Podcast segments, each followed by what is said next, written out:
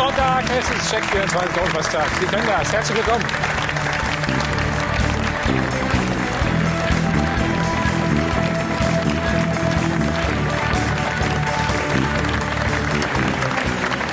Ja, endlich wieder Bundesliga, dritter Spieltag. Besonders gut in Tritt nach der Länderspielpause.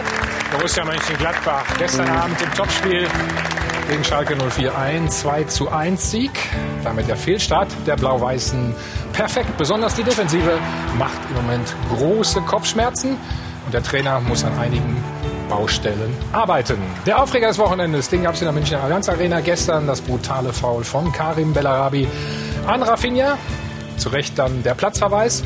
Auch der Präsident Uli Hoeneß hat rot gesehen, hat diesen Vorfall als geisteskrank bezeichnet. Zu Recht oder zu Unrecht, auch das wollen wir in den nächsten zweieinhalb Stunden diskutieren.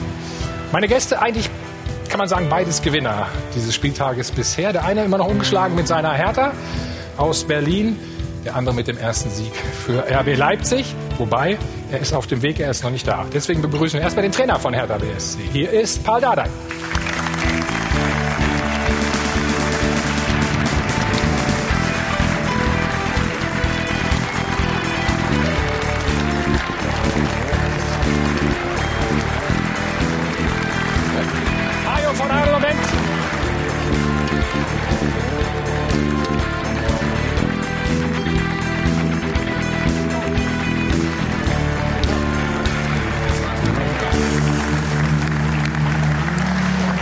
Auch jeder sieht, ich, ich steck's dir erstmal in die Hosentasche, dass es eine Live-Sendung ist. Du hörst mich aber noch gut, oder? Ja, aber wo ist mein Geldbeutel jetzt?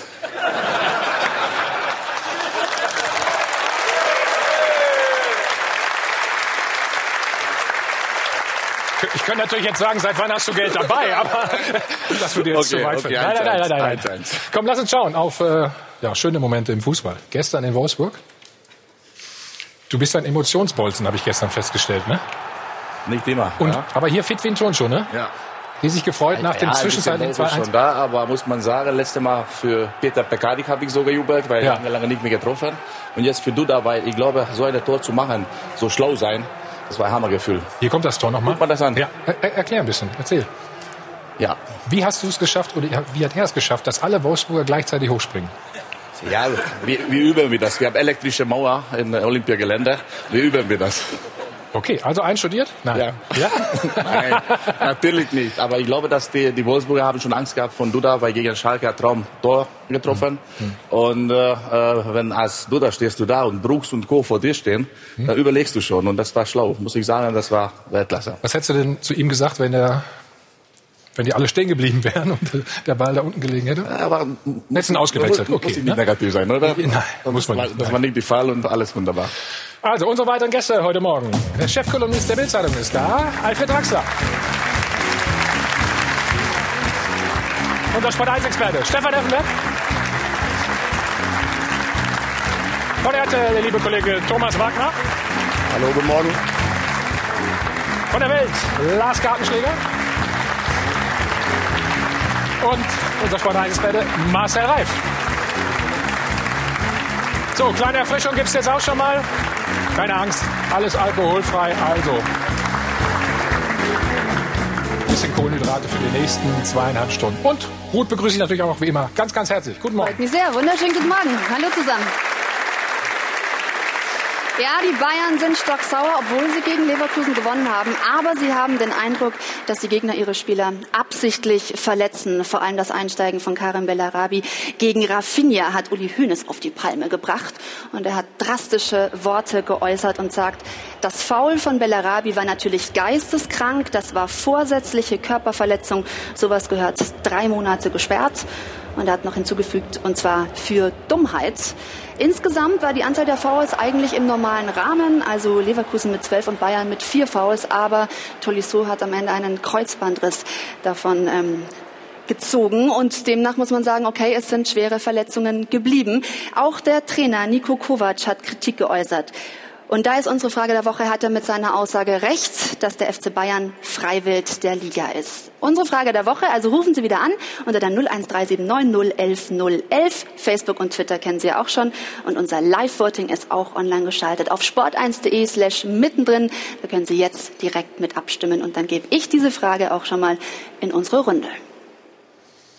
Danke, Ruth. Ab. Nein, danke. Eben kein Applaus. Stefan, wie ist das mit dem Freiwild?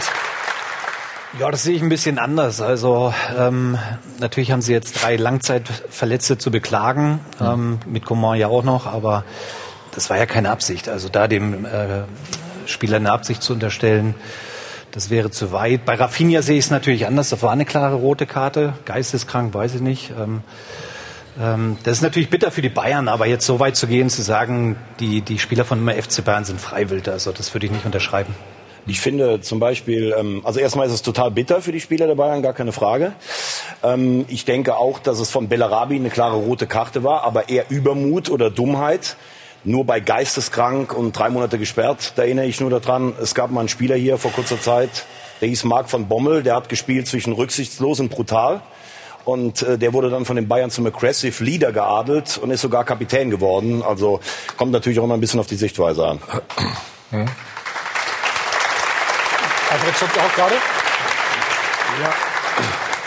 Mir geht das ein bisschen zu weit. Wir kennen ja alle Uli Hoeneß. Wir wissen auch, mit welchem Herz er beim Verein und mit seinen Spielern ist. Und unmittelbar nach Schlusspfiff äh, sagt er halt sowas. Das macht er jetzt seit 40 Jahren. Das ist seine Art. Und äh, ich würde das jetzt nicht so auf die Goldwaage legen. Aber wollen wir uns das Foul noch mal angucken? Ja. Ähm, frage ich den Trainer mal, Paul. Wenn man das so sieht, Stefan, wir haben auch ein bisschen darüber diskutiert, ne? Von ja, es ist böse, es ist Rafinha fies, sieht es natürlich nicht. Es ist link. Das sind linke Fouls, vor allen Dingen, wenn du als Gegenspieler eben nicht siehst, was kommt. Und er geht mit der offenen Sohle rein. Also völlig zu Recht, rote Karte, Strafmaß muss hoch sein, aber da möchte ich mich jetzt nicht festlegen. Ähm, und es ist gewollt. Ja, so einfach ist es im Fußball. Hm.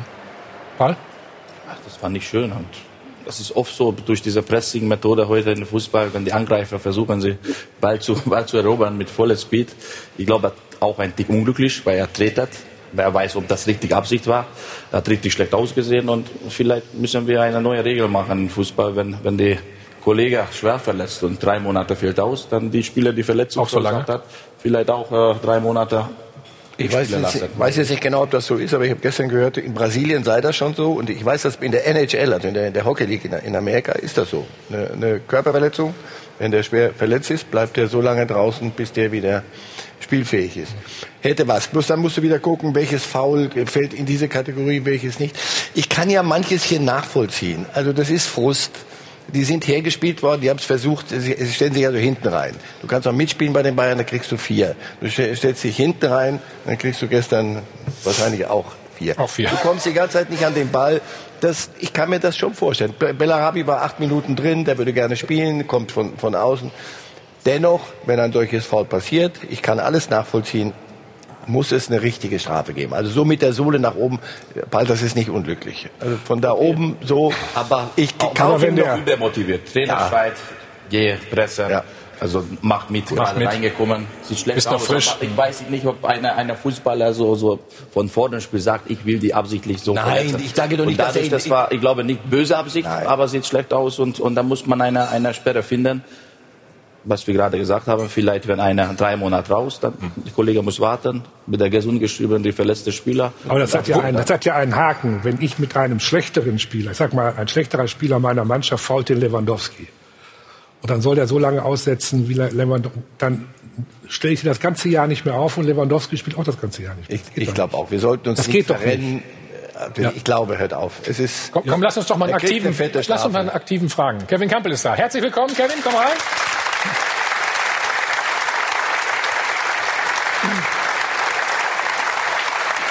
Hallo, grüß dich. Logischerweise da, ja. ja. Du hast die Szene wahrscheinlich auch schon ein oder andere Mal gesehen. Ja. Du kennst sie wahrscheinlich auch ein bisschen, ne? Ja, Karim war mein bester Freund in Leverkusen, mit Hakan zusammen. Und ähm, also ich glaube nicht, dass er es absichtlich gemacht hat. ist natürlich. Er hat eine schwierige Phase insgesamt, ja, ne, insgesamt hat er eine schwierige Phase, aber Karim ist ein super Mensch und ähm, sieht natürlich bitter aus. Ist auch, ich glaube, er weiß auch selber, dass es nicht richtig war, aber ähm, ihm da Absicht zu unterstellen, ist jetzt, glaube ich, zu viel.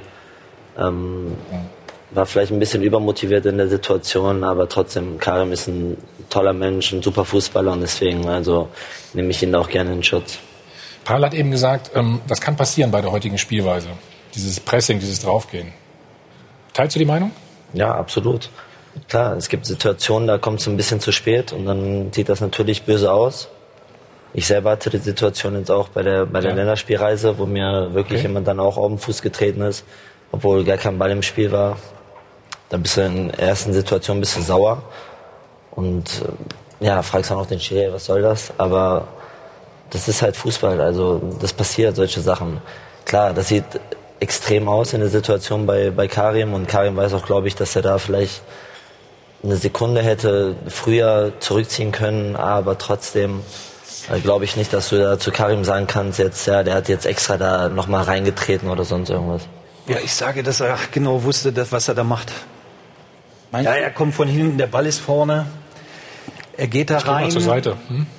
Und wiegt 100 Kilo. Also er will faulen, aber nicht verletzen. Ja, so würde ich einigen? so würde ich es jetzt Ich glaube hinstellen. nicht, dass er aber sagt, er ich wusste, jetzt wenn ins ich mit der offenen Sohle komme, hinten rein, du hast keinen Schutz, das ist Er immer. nimmt das billigend in Kauf, heißt das doch so schön. Ja. Ja, und er sieht ihn nicht. Ja? Also wir haben ja früher immer gesagt, wenn du Zweikampf führst, ein Gegenspieler kommt von vorne, alles gut. Wenn er dir wehtut, ja, dann bist du zum Teil selber schuld. Aber wenn einer von hinten kommt, wo du eben nichts siehst, dann ist das bitter. Also das ist... Ich würde mich der Diskussion hier sofort verweigern, wenn er noch so gemacht hätte. Das hat er nicht. Er hat nicht wenn du guckst, beobachte ihn mal, er macht gar nichts. Er macht nicht so, er macht nicht so. Der weiß genau, dass da, Ja, er etwas, weiß, dass er zu dass spät da gekommen was ist. Er richtig weiß- schief gelaufen Klar, das weiß er, glaube ich. So. Er weiß sofort, dass er, Das- dass er zu spät war, aber ich glaube trotzdem nicht, Das dass es gebe ich ihm Absicht war. Ich glaube nicht, dass er ihn verletzen wollte. Also, Er hat sich übrigens auch entschuldigt inzwischen, muss man auch Das gebe ich ihm positiv. Und, Genau. ja. So, jetzt wollen wir den Trainer und bei hören. Uli Hoeneß war es genauso übermotiviert. Das kannst du gleich noch mal erklären. Ähm, wir wollen erst den Trainer hören, Nico Kovac. Das ist nicht nur rot, das ist doppelrot. Also ich muss mal ganz ehrlich so sagen, weil das ist nicht das erste Mal und ich will keinen nahen Pranger stellen, aber das ist nicht das erste Mal. Und so langsam reicht's mir. Wir haben den dritten Bundesligaspieltag und ich habe das Gefühl, dass wir hier äh, ja, freiwillig sind. Jetzt haben wir eben gehört, Lars, 12 zu 4 ist die Foulstatistik. Ja. Finde ich jetzt nicht besonders bemerkenswert oder aufregend. Ich finde das auch übertrieben, also die Äußerung von Freiwill zu sprechen. Ich, das ist natürlich blöd, wenn hier zwei wichtige Leute ausfallen, jetzt innerhalb von drei Spieltagen. Aber darf jetzt von Freiwill zu sprechen, finde ich völlig Mit drei jetzt sogar, ne? Mit, Ja, wir Coman mit- noch dazu. Okay, Coman noch dazu. Also ich rede jetzt von den zwei langfristigen mit sechs, Monaten, mit sechs Monaten. Also ich finde das übertrieben. Aber vor allen Dingen muss man ja auch sagen, bei, bei Nico Kovac, den ich wirklich sehr schätze, wenn man äh, gesehen hat, wie Eintracht Frankfurt in den letzten zweieinhalb Jahren gespielt hat, auch sehr, sehr körperbetont, ähm, dann Freiwild finde ich wirklich ein bisschen früh in der Saison. Ähm, man darf auch gegen die Bayern hart spielen. Und dass das gestern überhart war, da sind wir uns ja einig. Im ersten Spiel gab es das, habe gerade Coman äh, angesprochen. Da war das Foul von Schulz. Falls ihr euch erinnert, zeigen wir es nochmal.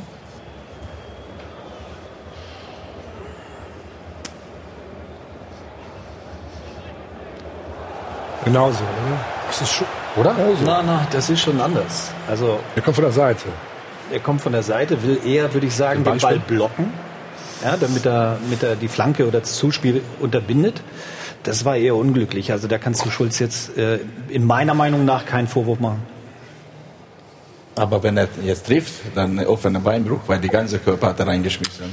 Ja, wie bei der anderen Szene, das war ein Sprint, zu spät und dann richtig getroffen, dann schlecht ausgesehen. Aber wenn hier mit dieser Grätsche, wenn er trifft, dann ist ein offener Beinbruch.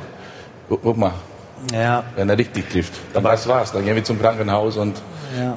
Ja, trotzdem schwer verletzt, Syndesmose, ne? Ich glaube, das ist der, dieser schmale Grat. Das ist äh, absolut voll, voller Körpereinsatz. Aber er nimmt natürlich billigend in Kauf in sowas, wenn er, wenn er ihn falsch trifft und das Gewicht bei, bei Command noch anders ist, dann ist es äh, noch, noch eine herbere Sache. Also, aber das passiert öffentlich. Der Schiedsrichter sieht, der Schiedsrichter pfeift. Deswegen finde ich das, was Nico Kovac gesagt hat, weit, an der Sache vorbei. Freiwild wäre, wenn die Schiedsrichter sagen, ich habe da gestern nichts gesehen und Vorteil Leverkusen. Also da, da würde ich dann Aber sagen, Marcel, so. Warum sagt er das? Weil, weil, weil, Weil, es, weil er die weiß, dass die Saison oder? jetzt losgeht. Die Mit, Spieler gehen mit aus. Champions League Ja. und mit, mit allem. Und er sieht, dass ihm drei Spieler, ähm, er möchte rotieren, er, weit- er wird rotieren müssen, weil die Saison wird noch lange dauern für die Bayern. Für andere nicht so lange, aber für die Sieben- Bayern wird sie noch lange gehen. Sieben Spiele in 21 Tagen. Also die wissen genau, und, was jetzt passiert. Und es geht, der muss rotieren. Das musst du, ihn- sonst, sonst kannst du so, so nicht, nicht angehen, so eine Saison. Und zur, zur Rotation fehlen ihm jetzt drei. Und zwar drei von denen, die er wirklich braucht. Also nicht irgendeine eine Ergänzungsspieler, sondern das sind drei, die dir wirklich weiterhelfen. Und das tut, das tut richtig weh. Und dann ist es auch diese Äußerung halte ich für übermotiviert. Ja, und weil es zehn Minuten, zehn Minuten nach Schlusspfiff, ich meine, nicht jeder Ja, so beherrscht ja. wie du früher, also der hat dann eben... Also wenn er sagt, auch Freiwild, Ja, du warst auch so... Al- bei Alfred, der ich konnte nicht reden, weil ich keine Luft bekommen habe. Auch, im Effe, Spiel. Auch war beim. Spiel ja auch immer sehr beherrscht. Zum Teil ja. Da hast du schon recht. Ähm, nein, aber wenn er sagt Welche Freiwild, Zeitspanne meinst du denn nach dem Spiel? Thomas, wenn, wenn er sagt Freiwild, dann, dann geht es sicher darum, auch ein Zeichen zu setzen an die Schiedsrichter. Ja, zu sagen, hey, nehmt bitte meine Spieler äh, ein bisschen mehr in Schutz, was aber nicht funktionieren wird, weil das ist ja auch Wie, wie kannst du denn seine Spiele, der, was soll der Schiedsrichter machen, wenn Bellarabi die Szene so spielt, wie er sie spielt, oder Schulz sie so spielt, wie, wie er sie spielt? Was soll der Schiedsrichter machen? Er dass er hat's ja ihn- richtig gemacht, oder? Bitte? Er hat's ja richtig gemacht. Gegeben. Also. Ja, deswegen ist Hat doch, ja. mehr, mehr kannst du doch nicht machen. Ich, aber schützen würde ja heißen, im Vorfeld. Er kann ja nicht zu, vor jedem Zweikampf zu, zu jedem hingehen und sagen, Achtung bitte, sonst freiwillig. Also sowas machst du ja normalerweise dann, wenn du dich permanent benachteiligt fühlst, gehst an die Öffentlichkeit, damit du vielleicht im Kopf der Schiedsrichter bist. Aber wie es gerade richtig gesagt wurde, die Strafe ist ausgesprochen worden, also freiwillig ist was ganz anderes. Wie hast du es gesehen?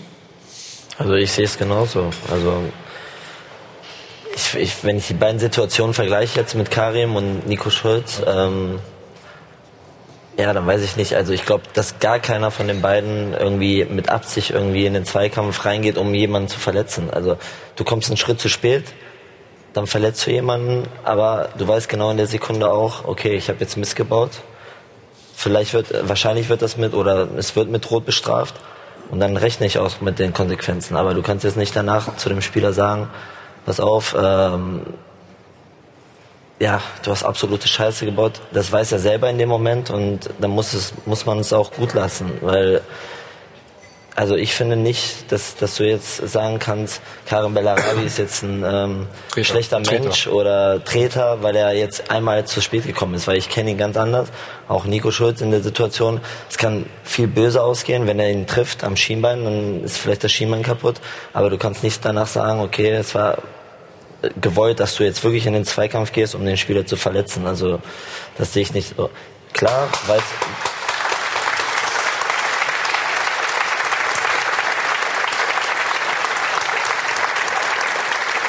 Klar ist, die, klar ist die rote Karte auch absolut verdient, sehe ich auch so. Auch wenn Karim mein Freund ist, das weiß er auch selber. Es gehört sich nicht so, hinten reinzusteigen in, in die Fersen. Aber ich glaube, da sollte man es dann auch gut sein lassen. Also man nicht weiter auf den Dann- Menschen dann rum. Nein, nein. Ähm, dann schauen wir uns die Szene aus dem Abendspiel an. Also in Gladbach. Hier. Ja. Man Wieler hatte schon Geld. Situation. Ja, Ja. Der Ja, was- Pressing, geht zu spät, sieht blöd aus, aber dumm gelaufen. ja. Hat er Ja, das sind ja schöne Karte, Floskeln hier von Ja, euch. Er. Aber das ist ja, hatte bei ihm, vorher gelb. Das Er ist ja. Startelf-Einsatz von ihm. Er war sicherlich auch ein bisschen übermotiviert, hat nicht gut geklappt am Anfang auf seiner Seite. Und wie Paul gerade sagt, den will er dann unbedingt haben.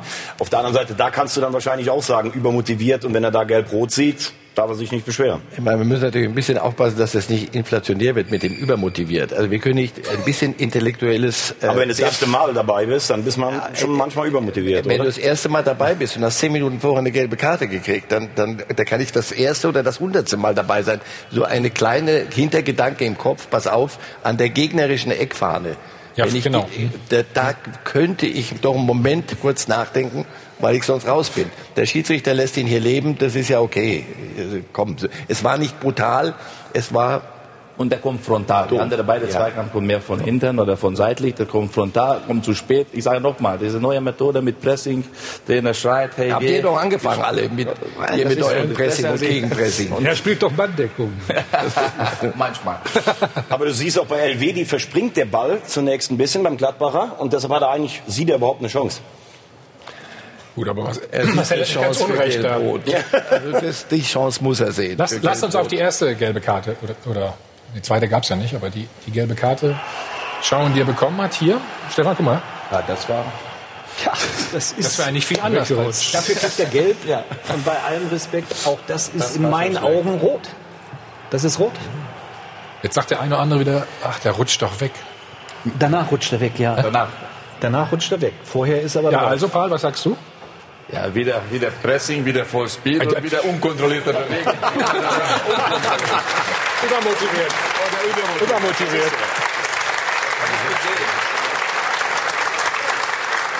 Aber es kommt mir gerade so vor, als wenn die in der ganzen Bundesliga nur noch 100 Meter Sprinter sind, ne? weil es so schnell geht. Das wird ja anscheinend überall, ob vorne oder hinten, keine Ahnung, aber das ist eine klare rote Karte. Ohne Wenn und Aber. Wenn, wenn diese Diskussion an diesem Wochenende einen Sinn haben soll, glaube ich, dann ist es, Ja. diese Szenen sich wirklich in Ruhe angucken und mal wieder untereinander alle äh, einen kleinen Moment über, über wie, wie steigt man von hinten in einen Zweikampf rein. Am besten gar nicht, oder? Gut. Ich wiederhole mich, wenn du im Zweikampf bist, und da haben wir ja auch Ja, ja. Tausende von geführt, und du siehst nichts von hinten, was von hinten kommt, und du wirst so getroffen, dann ist das Link. Und das Also ist böse. deswegen von hinten die Zweikämpfe anders. Wenn du jetzt von denke, vorne das kommst in den sich. Zweikampf, dann habe ich ja Verständnis dafür, Ja. aber du siehst es, du kannst es kontrollieren und du kannst dich selber bewegen. In der Szene können sie sich nicht wegbewegen. Das ist der entscheidende Punkt. Kevin, wir- ja. Lass mich Du warst ja- auf, auf die, die Schiedsrichter, wenn Sie das jetzt so sehen. Ähm, wenn wir das aus diesem Wochenende mitnehmen, alle, auch Schiedsrichter eben, wenn diese sehen, jemand kommt, er muss ihn gar nicht treffen, aber dann, ähm, da können Sie wirklich präventiv was machen. Wenn Zweikämpfe so von hinten angefangen werden, kann man hingehen und sagen, pass auf, Also hier und zwar für alle sichtbar, das geht nicht. Und du kriegst rot bei der nächsten falschen Bewegung. So. Hier konnte er Gott sei Dank weiterspielen, sagen wir mal an der Stelle. Rafinha konnte es nicht. Wir haben natürlich, Kann ja kein weil du ein bisschen Glück später äh, äh, gekommen bist, hat mir eigentlich auch eine Szene für dich vorbereitet. Gestern aus der Partie gegen Hannover 96. Schauen wir uns die mal an. Du ahnst schon, was kommt, oder? Ja, So. Oliver Sorg. Ihr beide mögt euch gerade richtig gerne an der Stelle. Was hast du zu ihm gesagt? Jetzt kannst du es ja verraten. also ganz ehrlich, er kam nach dem Spiel zu mir in die Kabine, zu uns und ähm, ich habe ihm ganz klar auch in der Situation gesagt, dass ich ihn nicht verletzen wollte oder nicht auf die Beine gehe, weil das ist nicht meine Art. Also ich versuche einfach den Ball zu spielen. Ich treffe ihn zwar, aber ich treffe auch den Ball ganz klar. Und bevor wir die gelbe Karte kriegen beide, haben wir uns beide wirklich die Hand gegeben und gesagt, okay, alles ist gut. Und dann gibt der Schiri uns trotzdem die gelbe Karte. Und das fanden wir beide so ein bisschen komisch, weil wir haben uns abgeklatscht, haben gesagt, okay, weiter geht's. Und dann hat der Schiri uns trotzdem die gelbe Karte Du, gegeben. du sahst trotzdem jetzt nicht ganz so aus, als wenn du gesagt hast, tut mir leid, ich wollte dich nicht verletzen in dem Moment. Nein, in dem Moment vielleicht nicht, aber... Also nachher glaube ich dir das schon. Nein, ich habe ihm wirklich gesagt, ich, ich, ich wollte nicht da reingehen, um ihn jetzt wirklich auf die Beine zu steigen oder sonst irgendwas. Das ist einfach so, wir spielen auch Pressing und äh, Übermotiviert. naja, Der schreit von der Seite, übermotiviert vielleicht würde ich auch nicht sagen. Also ich versuche einfach den Ball zu gewinnen. Das war, glaube ich, gerade nach dem 3 zu 1 für uns. Und da waren wir alle so Das ein bisschen... emotional Ja, alles, so einfach, okay, jetzt geht's weiter. Ich habe hab einen Moment gedacht, da kommt der Kopfstoß, ne? Da hast du dich gerade noch so. Nee, das mache ich nicht. Also da Nee? habe ich mich schon ganz gut unter Kontrolle und da weiß ich mich schon zu beherrschen. Aber ich fand's sehr nett von dem Spieler, wirklich, dass er nach dem Spiel in die Kabine kam zu uns und hat sich wirklich, wir haben uns nochmal die Hand gegeben, haben gesagt, okay, ist dumm gelaufen in der, Situation. Ich habe ihm auch nochmal versichert, dass ich nicht da mit gestreckten Beinen irgendwie ihn verletzen wollte oder sonst irgendwas. Und, ähm, Das hat sich auch keiner verletzt von, ne? Nee, haben uns viel Glück gewünscht und deswegen fand ich das super. Also war eine super Aktion von ihm. Habt ihr, hm?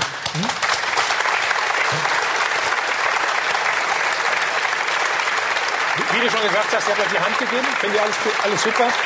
Ne? Seid ihr beide beteiligt. Ähm, hab- habt ihr mit dem Schiri noch mal schnell gesprochen dann? Nee, es geht ja Steckt darum, dir die gelbe Karte ja, wieder in deine Tasche oder sonst nein. wohin? Wir waren beide in der Situation wirklich sauer, weil wir haben uns wirklich die Hand gegeben, haben gesagt, okay, wir haben beide überreagiert, haben uns die Hand gegeben und in der Sekunde haben wir dann wirklich die, die gelbe Karte beide bekommen. Und da haben wir beide so ein bisschen äh, verwunderungslos geschaut und haben gesagt, warum? Wir haben uns die Hand gegeben, alles ist gut, das ist Fußball. Da passiert sowas mal, äh, Emotionen kochen hoch.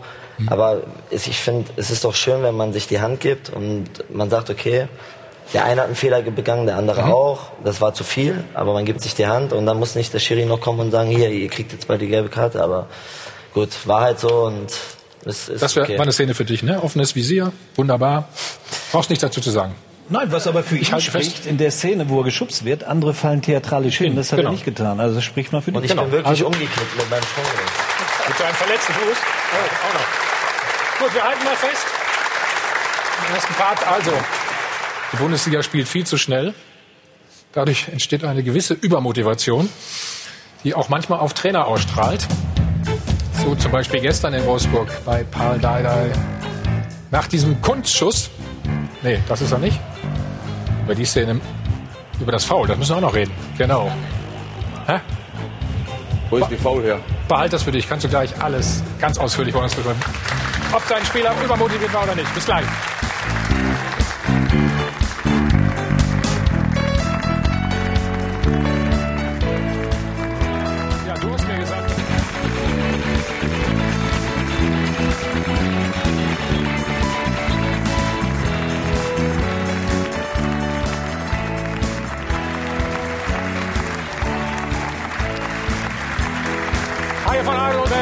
Live aus dem Hilton Hotel am Münchner Flughafen beim Check 24 Doppelpass. So, wird die Bundesliga ein bisschen härter, wird es ein bisschen rauer? Pardade hat auch gerade gesagt, das liegt am Pressing. Was ist denn da so anders geworden? Ja, also äh, früher hast du die Gegner angelaufen, schlau gelenkt, denke ich, damals. Also aber nicht mit, dem, mit dieser volle Tempo. Die erste muss richtig unter Druck setzen, die zweite muss schon da sein, die dritte ist fast Fehlpass, da muss man Ball erobern. Und dadurch, jeder gibt Vollgas, voll Pressing und, und äh, andere Schnelligkeit ist auch da. Warum, warum muss ich das machen? Ja, Fußball hat diese Richtung entwickelt. Da bist du hoch verteidigen, dann, dann, dann äh, äh, trainierst du auch ganz anderes. Es, es ist von, von Sprint her die Muskeln vorbereiten, die ganze Sache. Ich glaube, die Spieler heute sind fünf oder sechs Stunden mehr da, wie wir damals. Das ist so. Ja, das glaube ich sofort. Ähm, Kevin, wie ist das bei euch im Training? Wird das echt bis zum, bis man es nicht mehr aushalten kann, eigentlich geübt, trainiert? Ja, wenn wir die Zeit haben zu trainieren, dann ähm, trainieren wir das schon. Siehst du, in Leipzig wird nicht so viel trainiert. Doppelbelastung. Ja, das hast du ja letztes Jahr, hast du ja letztes Jahr auch gehabt, ne? Ja. Mit der Europa League. Ja, durch die ne? Dreifachbelastung, dann bleibt halt nicht so viel Zeit zum wirklich zu diesem Training. Aber jetzt gibt's hat- ja noch keine Dreifachbelastung. Ja, jetzt noch nicht, klar, aber du hast dann in der Saison hast du dann alle drei Tage ein Spiel und dann schaust du immer, dass du von Spiel zu Spiel wirklich wieder in gute Rege Regeneration machst und dann wieder fit bist. Also ist schon schon nicht so einfach, auch wenn du gerade wir jetzt mit einem wirklich kleinen Kader müssen dann immer sehen, dass wir, wenn wir alle drei Tage spielen, wirklich von Sonntag bis Donnerstag alle wieder in die in eine gute Verfassung bringen und ähm, da kannst du jetzt nicht viel Trainingsinhalte steuern, aber uns, uns zeichnet ja wirklich aus dieses Pressing. Wir wollen halt dieses extreme Pressing spielen und ähm, Was heißt denn, ja, okay, kann- kannst du uns vielleicht nachher auch noch mal in Ruhe erklären. Extremes Pressing wäre nicht, wär nichts für uns gewesen, ne? Nee, Paul hat ja auch gesagt, früher ähm, waren wir nicht so schnell. Von daher wäre das Pressung für uns nicht, nicht gewesen. Also gedanklich wären wir auch da gewesen, aber Ja, körperlich aber nicht, halt ne? Körperlich wären wir nicht in der Lage, dahin zu kommen. Was Wir hatten ich so- andere Qualitäten. Okay. War es nicht so, der Platz war größer. Also jetzt ist der Platz viel kleiner geworden, weil du so weit, so hoch stehst alle und du hast nicht viel Zeit da oben auf dem, in der Gegner, es ist eine Hälfte und da sind sie alle. Und da musst du sehr schnell an den Ball kommen, wenn nicht, ist hinter dir furchtbar viel Raum. Deswegen, ich glaube, es ist weniger Zeit, weniger Platz und du musst sehr schnell die Sache hinter dich bringen. Und Vor der Pause haben wir noch ein bist du ganz brutales Foul gezeigt. Das wollen wir jetzt aufklären. Paul wird uns das in Ruhe erklären. So, hier Meier, Meier gegen Arnold. Ja, Paul. Also ich glaube, sprachlos, rote oder? Karte, oder? Bitte? Rote Karte. Nein, aber Elfmeter. Also hier sehen wir es. Okay, Ich sage nach meiner Sicht, ja, weil ich habe auch meinen. Schiedsrichterschein, habe ich gesagt, bleiben bei Spaß. Äh, Aber, aber in Ungarn hast du mal, gemacht, wenn, hast du wenn, gesagt. wenn du nochmal die Szene zeigen kannst. Schau mal die Szene an, wenn die Ball hochgeht, was machen die beiden Spieler erstmal? Ja. Beide gucken Ja. die Ball. Ja. Und was macht jetzt der Wolfsburg-Spieler? Geht auf die Ball oder gegen meine Spieler? Ich glaube, er wartet, dass äh, dein Spieler kommt. Nein, er macht eine Bewegung nach hinten. Guck mal, das Buckel, ja. Er geht gegen meine Spieler. Wer macht Foul hier? Entweder gar keiner oder die Wolfsburg-Spieler. In diesem Moment. Beide Spieler gucken die Ball an. Ja. Beide will köpfen. Und im letzten Moment, die Wolfsburg-Spieler entscheidet nicht zu köpfen, sondern einfach nur da zu gehen. Hier seitlich kannst du machen den Fußball, aber nach rückwärts nicht. Sorry. Das ist meine, meine Sicht als kleiner Schiedsrichter.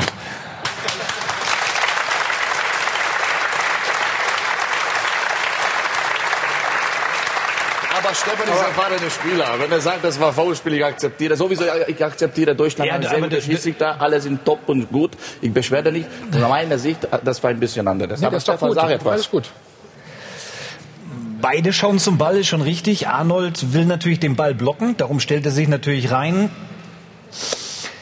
Ich würde sagen, das ist faul. Also ich bin kein Dann Schiedsrichter. akzeptiere ich das, ja? Nein, nein, das musst du, nein, das musst du gar nicht. Wäre ich jetzt Trainer von Hertha, würde ich das genauso drehen. Also ich finde, Er kommt halt mit unwahrscheinlich viel Tempo und Arnold macht das natürlich auch clever. Das muss man auch mal dazu sagen. Also das ist sicher eine schwierige Situation. Ich finde nur, dass dein Spieler, er geht natürlich mit dem angelegten Arm rein. Deshalb kann man da die Sichtweise von dir haben. Ich glaube, wenn du siehst, wo der Schiedsrichter steht, er ist sich tatsächlich nicht ganz sicher und denkt, okay, ich gebe Freistoß. Weil er denkt, es ist noch vor der, vor der Linie. Jetzt kann man natürlich sagen, ist egal, du kannst nur pfeifen, wenn es ein, ein Foul ist, eindeutig. Und dann wird er ja überstimmt, dass es ein Elfmeter ist. Also wenn es jetzt, sagen wir mal, einen Meter im Strafraum stattgefunden hätte, diese Aktion, dann glaube ich, hätte er nicht gepfiffen. Ja, weil es dann direkt natürlich einen Elfmeter nach sich zieht. Also ich bin kein Schiedsrichter, kein kleiner und gar keiner, sondern ich sehe nur, dass er ihm mitten voll ins Kreuz springt. Ja, und er trifft den Ball nicht. Also das Er kommt ja auch springt noch ihm dazu. voll ins ne? Kreuz. Wie soll er treffen, wenn die Spieler Ja, weil gegen meine Spieler geht? Nein, er stört meine Spieler. Nein, er schaut doch die- nach oben hinten und will den Ball blocken. Die grüne Spieler ohne Name, ja, wissen wir, wer ist das? Ohne Name. Die Spieler geht nicht auf die Ball, Stefan. Geht nur gegen meine Spieler. Er, er guckt nicht mal die Ball in diesem Moment. Zieht sich Ja. zurück und macht so. Ja, ja, meine das- Spieler geht hoch in diesem Moment, spürt die Berührung Ja. und dann, wer hat dann Foul gespielt? Wollt, wollt ihr es mal nachstellen, ihr beiden hier? Ja, machen wir.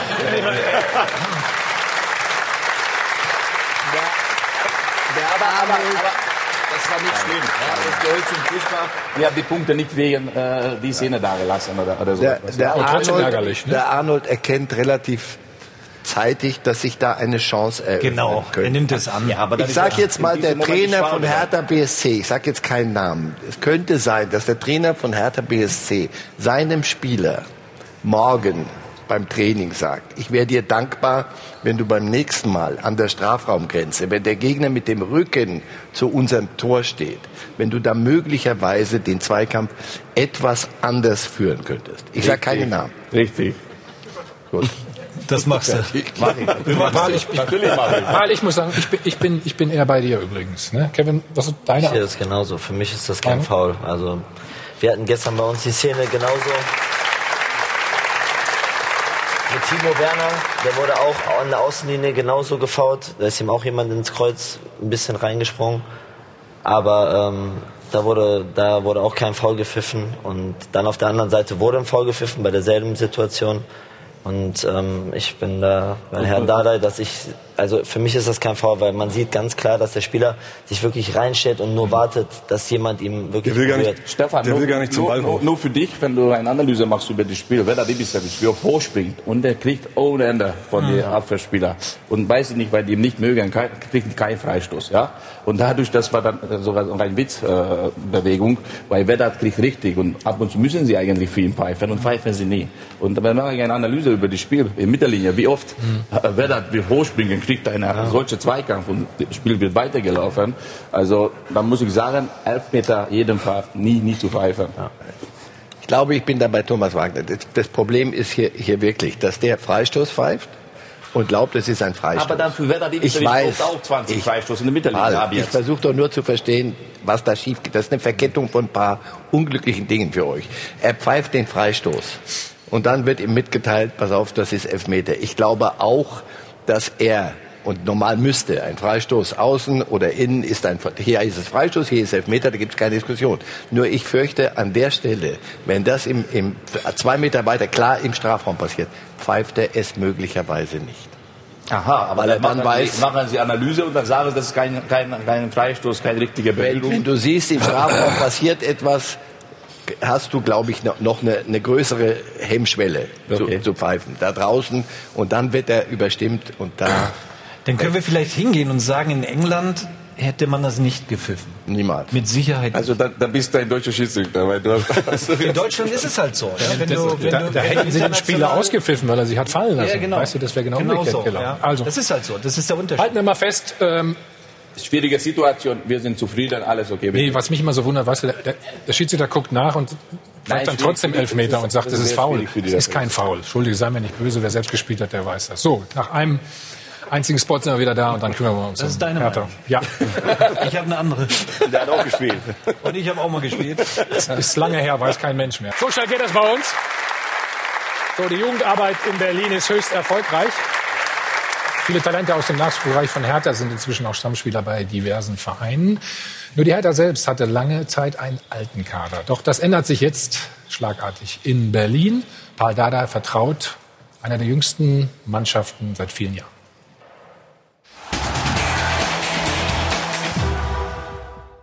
Hertha stürmt vorwärts. Die alte Dame möchte in dieser Saison auf keinen Fall mehr altbacken wirken. Paul Dardai lässt daher eine blutjunge Truppe auflaufen mit einem ziemlich ausgeprägten Vorwärtsdrang, auch auswärts. Ja, ich denke, dass der Funken zu den Fans auch über, überspringt, weil sie einfach merken, dass ähm, vor allem viele hungrige junge Spieler dabei sind, jetzt neu, die einfach Gas geben. Hertha BSC will das graue Maus-Image einfach wegschießen. Und deutlich mehr Nähe zum Fan aufbauen.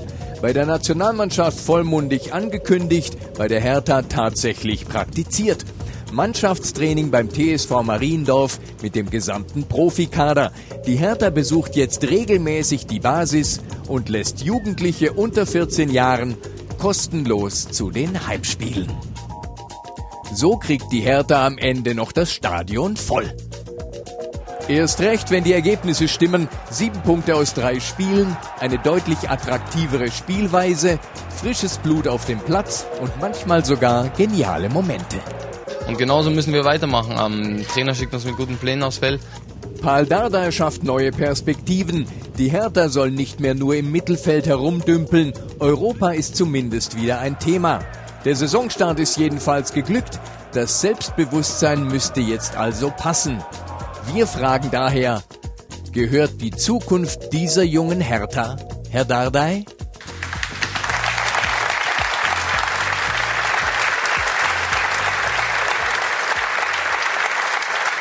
Wie sieht's aus? Also natürlich, äh, äh, das bin ich nicht alleine, ja. Ich habe einen sehr guten Trainerstab. Bei meiner Trainerstab, ja. das Rainer Wittmeier oder Admir Hamzagic, Co-Trainer oder die Fitnesstrainer, die haben jetzt auch bei Nachwuchs sehr viel gearbeitet haben. Ich auch. Ich komme auch von den Nachwuchs und dadurch, dass wir nicht so viel Geld haben, haben wir eine Vision. Die äh, Manager, Michael Pritz und auch die Präsident unterstützt die, die Philosophie und äh, da haben wir diese Richtung angefangen. Das funktioniert, darf man nicht vergessen, äh, Berlin und die Umkreis, das ist fünf Millionen Menschen und da gibt es genug Talente, ja und dann musst du einfach einfach ja immer wieder bilden. Wenn wir kein Spielerprofil haben, was was fehlt, dann holen wir einen jungen Spieler, wie Niklas Stark, wie Plattenhardt, wie Lazaro, dann dieser Moment sind wir äh, ein Verein, das die Spieler weiterbildet.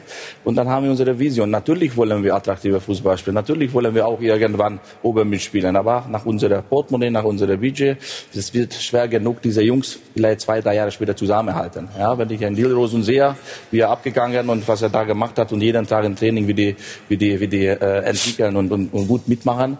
Ich glaube, das wird schwer genug für die Manager irgendwann diese Mannschaft zusammenhalten. Ja, ein Mitch Weiser ist schon weggegangen Weg von uns. ja. Das war auch Aber- so eine Top Spieler, ja, und und äh, und äh, müssen wir aufpassen. Wo ist die Schmerzgrenze? Was wollen wir erreichen? Wo ist unsere Vision? Und darf man auch nicht vergessen als Trainer. Das ist psychologisch und, und mental. Das ist nicht einfach, diese junge Spieler immer wieder für den richtigen Moment äh, äh, zu bringen. Weil kannst du junge Spieler auch ein bisschen kaputt zu machen. Wenn wir ehrlich sind, damals ein Sebastian Deißler bei uns, ja, hat, äh, musste immer spielen, warst du sogar dabei. Und und und äh, Ja, hat nicht immer gut gespielt, aber musste spielen bei großen Namen und ab und zu musst du junge Spieler rausnehmen, dann wieder reinschmeißen bei den richtigen Momenten und, und dann dann kann eine schöne Sache sein, weil sonst, wenn das so in die negative äh, Richtung geht, dann ist es eine sehr schwierige äh, äh, Aufgabe, dann kannst du Spieler kaputt zu machen. Das wollen wir nicht, ja, wir wollen wir die richtig aufbauen, bis jetzt funktioniert mit Ruhe, bei bei unserem Verein gibt Ruhe. Das gibt die Manager, das gibt die äh, Präsident, die Führung, die Mitarbeiter. Äh, und wenn wir über eine Akademie reden, ja, das Hertha BSC hat eine richtige Fußballakademie mit die Schule, mit die Peugeot-Schule, mit die mit die Lehrer. Wenn ich wenn ich wenn ich zwei Spieler zu wenig habe, eine Telefonat von die Unterricht zwei Spieler U17 oder U19, was ich Wochenende gesehen habe, gut gespielt hat, kommt sofort zu uns. Dann habe ich die Zahl, dann habe ich wieder dynamische Training. Und diese jungen Spieler, ein paar Jahre später haben sie keine Hemmung mehr. Wenn die 19, 20 sind, dann kommen sie zu Paul Dardai und zu Profis, dass die die beste, beste äh, Qualität zeigen können von die, von, von die, von die Kapital, was die besitzen. Ja, weil oft passiert, einer sagt, der junge Spieler ist gut, kommt hoch und äh, volles Hemmung, macht zwei, drei schlechte Training und die Chefin sagt, ach, die Junge braucht noch Zeit. Nein, ich glaube, das ist viel mit Hemmung zu tun. Bei uns gibt das nicht. Und das ist eine, eine gute Zusammenhalt und das funktioniert nur mit solchen alten Spielern wie Salamon Kalou, mit Vedar Dibisevic, ja, mit Rustenberger, Skabret. Die sind richtige Profis, dass die, dass die Vorbild sind. Und so funktioniert die Sache.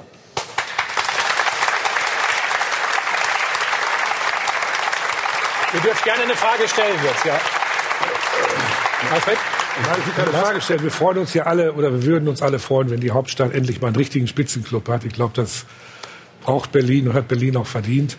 Äh, Und die junge Mannschaft ist auf dem richtigen Weg. Nur im Erfolg liegt natürlich auch die große Gefahr. Ich weise da mal auf Schalke hin, die ja auch eine Akademie haben, die in den letzten Jahren ganz, ganz viele große Spieler rausgebracht haben, die aber alle, sobald sie dann irgendwann Mitte 20 waren, spätestens weg waren.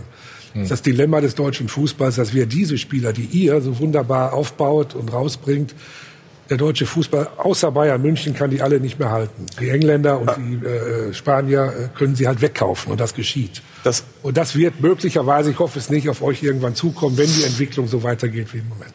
Aber das ist das eine, Alfred, dass natürlich die Gefahr besteht, dass sie dir die irgendwann wegkaufen. Aber das sagt der Paul auch gerade, dass äh, Hertha natürlich versucht, ähm, dagegen zu steuern. Aber ich finde, was Paul auch gerade gesagt hat, das Wichtigste ist, dieser Verein lässt die jungen Spieler ran Spielen. und lässt sie spielen. Und das ist der große Unterschied zu vielen, vielen anderen Vereinen in der Bundesliga. Die haben auch gute Akademien, haben gute Nachwuchsleute, aber sie lassen die nicht spielen. Und ich finde, dass das in Berlin äh, seit zwei Jahren sehr, sehr gut gelingt. Also natürlich kannst du sie nicht jede Woche bringen, du musst sie immer mal wieder rausnehmen, gegensteuern, aber ich finde, Aber das Go- Goretzka, klappt Meier und Kehrer haben in Schalke auch gespielt. Aber wobei- und davor jede Menge andere. Wobei Lars, let, letztes Jahr hat er jetzt Meine jetzt nicht nur Schalke. Ja, aber haben wir ja ziemlich stark kritisiert, ne, was die Europa League angeht, ne, zum Beispiel. Ne, weißt du noch? Da hat Ja, er ich weiß, Jungen ist dann, gespielt. äh, ne, das war schon. Was für Lehren hast du daraus gezogen? Hast gesagt, ich gehe meinen Weg konsequent weiter? Weil das ist ja harte Arbeit, was du gerade beschrieben hast. Ne? Das ist ja nicht mal so. Jahr die Euroleague, jeder weiß das, nicht nur die Medien, sondern intern. Wir haben das richtig, richtig den Moment ausgenutzt für die jungen Spieler. Wir haben die Spieler lassen eingebaut, immer mehr Spielzeit haben sie gekriegt. Ja, dann haben sie gute Analyse, guter Vergleich. Und jetzt dieses Jahr profitieren wir schon davon. Die Trainingsqualität hat, hat, hat richtig, richtig äh, nach oben äh, entwickelt. Viel besser wie letztes Jahr, weil diese jungen Spieler ein Jahr ältere, ja, das ist gut für die älteren Spieler, weil die müssen sie auch Gas geben. Und ich glaube, die Mischung jetzt äh, momentan, das funktioniert. Natürlich gibt Rückschläge. Junge Spieler, dann werden sie auch irgendwann ja, top, top und dann, dann kommt ein Monat, wo dann nicht mehr so top, weil das mental oder zu viel oder zu Hause etwas nicht stimmt, das ist wieder anderes. Dann müssen sie von diesem Loch raus, dann haben sie wieder diese Erfahrung. Wie kann ich immer wieder die Leistungsgrenze kommen? Und äh, Paul, wie, wie habt ihr das denn eigentlich geschafft? Ich habe mal mit Michael Preetz vor drei oder vier Jahren ein Interview gemacht. Da war der gerade in die, da warst du glaube ich noch gar kein Cheftrainer. Und da hat er gesagt, wir haben in den Jahrgängen so 99, 2000, da sind richtig gute Spieler. Meier Mittelstädt, dein Sohn zum Beispiel. Das ist ja eine Vision, die man hat, weil da sind die Jungs teilweise 14 Jahre. Die Geduld und dass wirklich so viele dann oben jetzt ankommen bei euch im Profikader. Und auf der anderen Seite auch die Umstellung. Du hast früher sonst auf defensive Stabilität geachtet. Und jetzt sieht man auch eine Entwicklung im Spielsystem. Kann man sich das nur leisten, wenn man selber eine Vereinsikone ist bei einem Club wie du bei Hertha? Weil andere haben vielleicht gar nicht diese Zeit. Ja, das kann sein, dadurch, dass ich so viel gespielt habe und auch als Mensch mich immer wieder bewegt habe. Dadurch habe ich einen Bonus bei den Fans. Und dann habe ich immer gesagt, ruhig zum Arbeiten, das ist ja immer ein Dreieck. Spieler zu Fans, Fans zu Trainer und Trainer zu Spieler. Wenn das alles funktioniert, dann die Management kann gut arbeiten und vielleicht dadurch, wo, wo, wo nicht so gut gelaufen, die, die für Hertha BS die Spieler, die, dann habe ich mehr Geduld gehabt, weil die Fans irgendwie wegen mir haben das akzeptiert, aber das ist auch Aufgabe von einem Trainer, ja, Mannschaft schützen, wenn die Kritik kommt, dann sollen sie mich kritisieren. Aber trotzdem, die Jungs können sie ruhig arbeiten. Und dafür vielleicht bin ich, ja, ein Glücksspiel, ja, weil ich so viele Jahre in einem Verein gespielt habe. Und, und äh, bin ich auch dankbar für Hertha BSC, dass diese Job gegeben haben. Diese ganze Sache, weil es ein riesen Vermögen, so viele Kinder, so viel. Äh, Aber bist, du ein, bist du ein geduldiger Mensch, würdest du sagen? ich will auch schnell nach oben, wie alle anderen, alle Sportler. Aber, aber das ist ein Weg, wo du Geduld brauchst. Ja? Und das ist ein Weg, was eigentlich andere Seite sehr schön. Mit U17-Trainer, mit U19-Trainer, mit äh, Ante Kovic, äh, U23, also Zerker Neuendorf, Hadi Hartmann. Dann, dann, dann reden wir äh, über die Spieler, dann gucke ich die Spieler an und dann, dann eine gute Sitzung. Ich glaube, das macht auch Spaß. Natürlich, das ist ein langer Weg, aber... Das ist ja fast aber, die alte Mannschaft von damals, ne? Ja, die da zusammen ja, ist. Ne? Deswegen sage ich, das ist ein schön ja. ehrlicher Dialog und, und, und da kriege ich immer, immer vernünftige Antwort. Da bin ich nicht irgendwie zum schlechte Richtung gelenkt. Ich kann, kann diese Wörter von Zerker Neuendorf sofort, was er sagt, sagt, nehmen, sagt, ein Spieler ist gut, weil ich habe gerade zwei Wochen ja. nicht da war, und dann sage ich, schick zu mir, dann, dann schickt wirklich die, die gute Junge zu mir. Und alle anderen sind stolz, die Eltern reden sie darüber, damit U17-Spieler bei uns trainiert und entwickelt eine positive äh, Stimmung. Guter Austausch, gutes, gutes Teamwork. Ähm, wir wollen gleich auch noch über ich weiß nicht, ob der DFB schon angerufen hat, weil ihr macht ja genau das Gegenteil von dem. Ne? Ihr kümmert euch um die Fans. Ne? Das wollen wir gleich auch noch besprechen und wollen natürlich auch noch wissen, wie das Ganze so in Leipzig alles funktioniert. Da gibt es ja auch viele junge Spieler. Kevin ist fast schon einer der Älteren. Das muss man sich mal vorstellen. Sie mit 27. Also alles, alles gleich bei uns. Vorher haben Sie die Chance, 100.000 Euro zu gewinnen. Nutzen Sie. Viel Glück.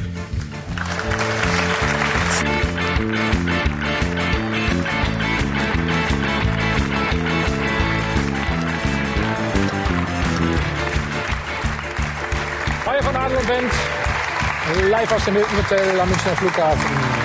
Check 24, Doppelpass. Wir reden weiter über Hertha und über das Spiel gestern.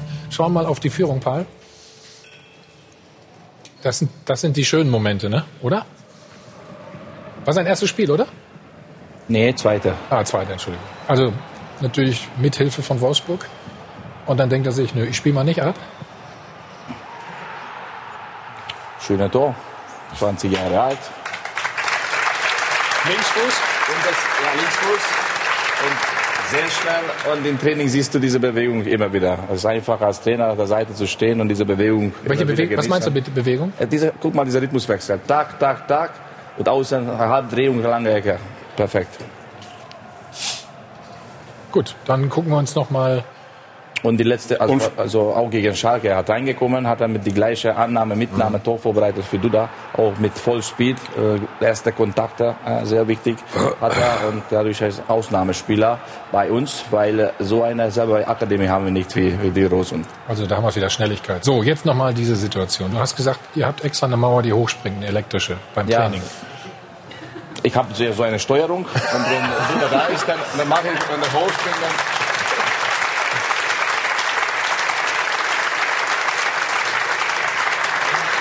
deswegen habe ich so gejubelt. Eigentlich so ein Torüber, letztes Mal bei Peter ja. Habe ich gemacht und jetzt wegen dieser, das ist ein Ausnahmemoment, weil er in der Nummer 10 entscheidet, unter die Mauer zu schießen und so, so schön reingeht. Ich glaube, das ist ein Weltklasse-Moment für, für, für, für Menschen, für Fans, weil das ist ein Ausnahmemoment. Oder, Stefan? Ja, bei, bei, dir kommt dann, bei, bei Duda kommt da noch hinzu. Ich meine, haben, äh, haben die vor zwei Jahren geholt und er hat zwei harte Jahre hinter sich. Und ähm, wenn man überlegt, wie er jetzt die ersten drei Spiele spielt und äh, drauf ist und dann das Tor auf Schalke macht, jetzt das Tor in Wolfsburg und so, das macht er schon echt gut und da freut es natürlich den Trainer, wenn er an so einem Spieler festgehalten hat und ihn Stefan hat auch mal Freistöße geschossen früher. Ja, ich, ne? ich glaube, da sieht auch man so insgesamt ein? das Selbstbewusstsein von, von Hertha. Also so einen Freistoß schießt du nicht, wenn du mit dem Rücken zur Wand stehst. Das erste Tor, dieser Alleingang, das machst du, wenn du wirklich eine breite Brust hast. Und das habt ihr zurzeit. Und ich muss auch sagen, es macht wirklich Spaß, euch ähm, zuzuschauen, weil ihr einen frischen, unbekümmerten Fußball spielt.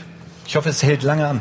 Also wir haben auch zugeguckt gestern in der Reaktion, haben auch sofort gesagt, den macht da rein. Aber wir haben natürlich gedacht, über die Mauer. Ne? Wir sind ganz ehrlich. Du bist auch der Mann für die Standardsituation? Hast du mal so ein Tor gemacht? Nee. was ich ist denn, ich lasse das Schießen lieber andere sein. Also. Hm? Was würde denn Ralf Rangnick sagen? wenn du den so schießen würdest und es klappt nicht? Ja gut, er, er würde wahrscheinlich nichts sagen, wenn ich es mal probieren würde, aber ähm, erstens komme ich nicht in die Situation, weil Emil Forsberg eigentlich die Welle übernimmt, wenn es dann so ist. Gut, der spielt er nicht. Jetzt sagen wir mal, der spielt nicht. Dann, spielt, dann Ja, machst du das. Ja, ich schwänze dann lieber über die Mauer, aber klar, es ist super. Wenn du, wenn du weißt, dass die Mauer hochspringt, wenn sie halt nicht hochspringen, dann sieht's halt doof aus. Die nehmen den Ball an und können vielleicht sogar in Konter laufen. Also, weißt du ja nicht. Wenn du dann mit vielen Leuten im 16er bist und dann Aber kommt musst, auf einmal ein musst du wissen, Gegenkonter. die, die letzte Spiel gegen Schalke hat er so reingejagt über die Mauer. Dann wahrscheinlich, die haben sie sich vorbereitet. Hochspringen, wenn du das schießt. Ja? Und dann jetzt untergeschossen. Ja, aber Nächstes super, Mal, was macht die Mauer? Nächstes Mal, was macht die Torwart? Ja. Ja. wenn er die Ball hinlegt, die haben sie erstmal erstmal Angst. Also das ist schon gut. Es, es stimmt Auch, nicht, dass dass du- du... Ja, Entschuldigung, Auch, dass du so flexibel bist, ist, ist überragend. Also du musst immer mehrere Optionen haben und dann, ja, als Torwart siehst du natürlich da, da, da kannst du nichts kann machen. nichts machen, weil, wer, wer, wer, was willst du da machen? Wenn der Ball unter die Mauer geht, also Aber es stimmt nicht, dass du bei, beim Geheimtraining von Wolfsburg das genau beobachtet hast, ne? oder?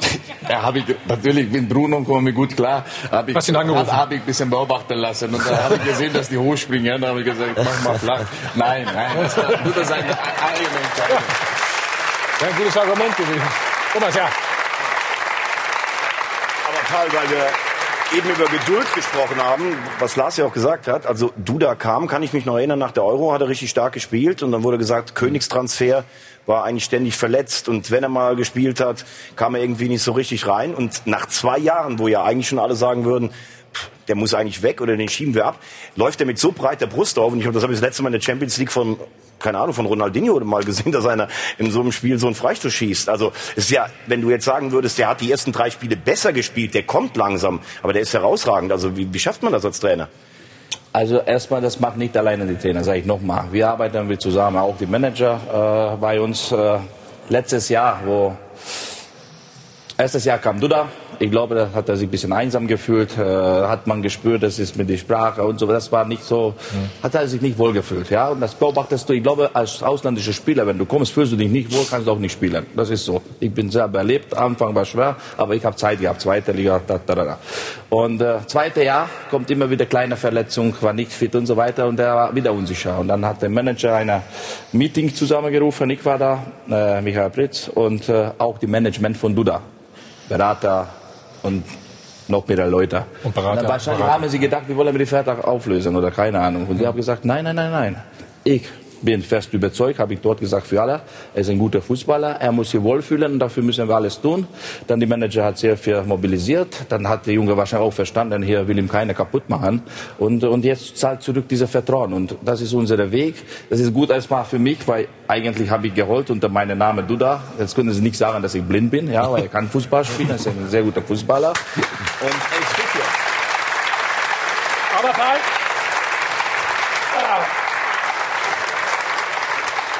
du weißt ja, ein Spiel dauert wie lange? 90 Minuten. 90 Minuten, Ja, ich zahle schon mal dafür, das auch. Jetzt schauen wir mal auf den Ausgleich. Das fehlt vielleicht der Jugend, ne? oder der Jugend, die hier leicht sind, das 2-2. Habt ihr da noch zu viel gejubelt? Ja, kann auch sein, aber ich habe eine Minute lang gesagt, komm zurück und erstmal äh, bring das Spiel zu Ende. So ist Fußball, ja. Ich glaube, das ist hier. Ja, so ist Fußball, kannst du auch sagen. Ja, Komm, mach, komm, mach, komm mach ich, mach ich, mach ich. Aber ich habe selber, selber als Trainer meine Ein. Euro war das nur. Oder? Selber als Trainer habe ich nicht gespürt, dass so, einer, so, so, so etwas noch entwickeln kann. Weil normalerweise, ich habe zu Devi gesagt, aber Devi Selka, normalerweise, du stehst vorne und siehst, du Brooks wandert nach vorne, einfach weil ich habe die gleiche Größe, gehe ich mit dem zurück. Und sagt er, ja, aber wer so pressen, was ich immer sage, dem Ballgeber Ja. muss gepresst werden, Endphase, keine lange Bälle. Sag ich, dann sagst du zu Duda, jetzt läufst du an, aber ich gehe mit ihm, weil ich köpfe. Weil, weil ich Ja, weil er hat die gleiche Größe. Und da habe ich auch gelernt. Ja, ich bin ein junger Trainer, habe ich jetzt auch gelernt. Und nächstes Mal muss ich das auch ansagen, muss ich davon auch äh, diese Erfahrung mitnehmen. Und, und, und Schluss, das ziehe ich auch meine Konsequenz mit, mit dieser Tor. Aber natürlich ist unglücklich Speck, prallender Ball, äh, pennen wir ein bisschen. Aber zum Schluss, ich glaube, beide Mannschaften hat Punkt verdient in diesem Spiel. Und wir sollen wir nicht äh, beschweren, ja. Ein klein- Kleiner. Vielleicht können wir es noch mal zeigen. Aber kle- kleiner Vorschlag. Viele deiner Kollegen ge geben dann so, so Zettelchen auf den, auf den Platz, irgendein Spieler. Hättest du das nicht machen sollen gleich? Hier kommt der lange Ball. Also wie du sagst, Brooks ist natürlich ein, ein Kopf Der war sehr Druck war stark. da. Ich glaube, Devi und sogar du, beide läuft äh, die Flankegeber an. Dann kommt so eine prallende Ball und dann, ich Und in der glaube, Mitte? hier ein Und bisschen. in der Mitte du? Ja, da in die Mitte ein bisschen Stellungsfehler, ein bisschen. Aber das ist auch schwierig für Lustenberger. Kommt rein, Ersatzspieler, kommt so rein, so ein intensives Spiel. Die Spiel war sehr intensiv. Wenn jemand hat das wirklich beobachtet, das war ein Spiel, wo, wo du reinkommst, ist schnell. Und dann hat er ein bisschen zu spät gekommen, akzeptieren wir das. Und äh, ich Ja. glaube, alles okay. Da haben wir wieder, ne? Intensives Spiel, Pressing, übermotiviert. Aber einer war sehr gut gestern. Bei mir meinst du? Genau, wir sind bei dir. Also ich war gestern nicht so gut, ich habe nicht gespielt, aber euer äh, Torhüter ist natürlich einer, den wir rausnehmen wollen. Ähm, Rune Jahrstein ist nämlich derjenige, der bei uns in der Rubrik Weiße Weste momentan führt. Also das ist die Rubrik, welcher Torhüter hat äh, die meisten zu Null Spiele absolviert. Und die Hertha ist das Team, das in den ersten beiden Spielen gar keinen Gegentreffer gefangen hat. Also Rune Jahrstein führt diese Wertung an. Er hat auch noch einen Elfmeter gehalten und er hat ja ohnehin auch gegen Wolfsburg lange Zeit den Kasten sauber gehalten. Also das ist wirklich eine tolle Statistik für die Hertha, richtig gut reingekommen in diese Saison. Und ich habe einen schönen Tweet gefunden von Chris, der nämlich sagt, Jahrstein lässt weniger rein als der Türsteher im Berghain. Für alle, die jetzt nicht im Berliner Nachtleben unterwegs sind, das ist der Szeneclub in Berlin. Sehr schöne Sache. Also Rune Jahrstein, 33 Jahre, einer der erfahrensten, ist seit 2014 bei der Hertha. Und Paul, du hast vorhin schon angesprochen, also diese Ausgewogenheit zwischen den jungen Nachwuchsspielern und den Erfahrenen ist wichtig. Das sieht man im Falle eures Torhüters ganz besonders.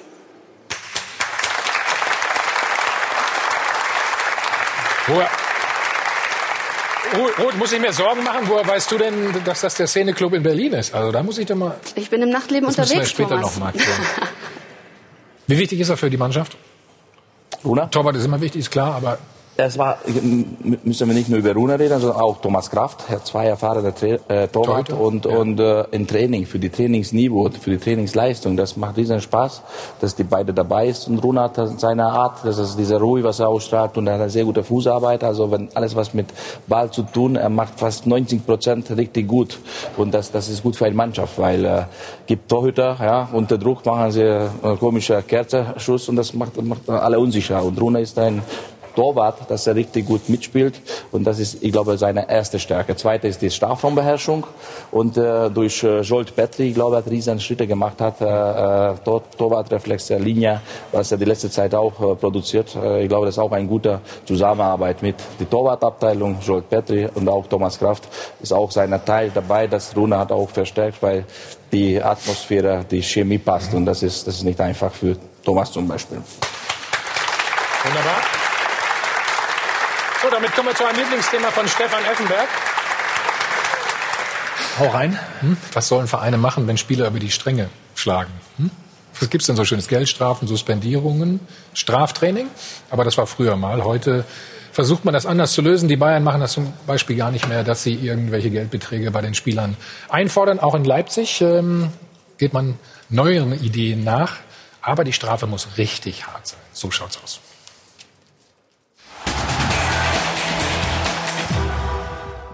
Die WM hat gezeigt, Einstellung und Disziplin sind bei deutschen Profis nicht immer im Preis mit drin.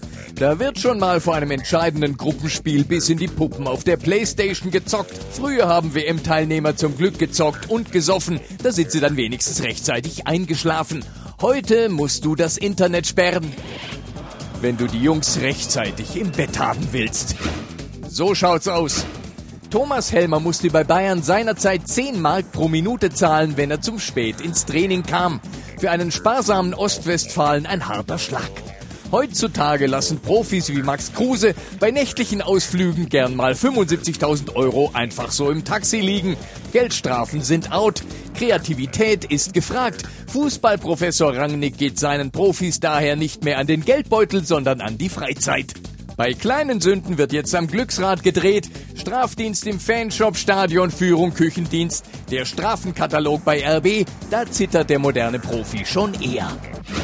So schaut's aus. Sind Profis von heute undisziplinierter als früher? Wahrscheinlich nicht, nur anders. Die Generation Facebook neigt einfach ein bisschen zu sehr zur Selbstdarstellung. Kevin Trapp postet öfter Love Stories, als er zu Null spielt. Mario Götze kommt vor lauter Social Media Stress kaum noch zum Kicken. Und manche Fußballer demonstrieren pro Saison mehr Frisuren als gewonnene Zweikämpfe. Was soll man da machen? Paul Dardai, so heißt es, lässt undisziplinierte Profis manchmal die Kabine schruppen, bis sie blitzt. Das würden wir übrigens zu gerne mal auf Facebook sehen. So schaut's aus.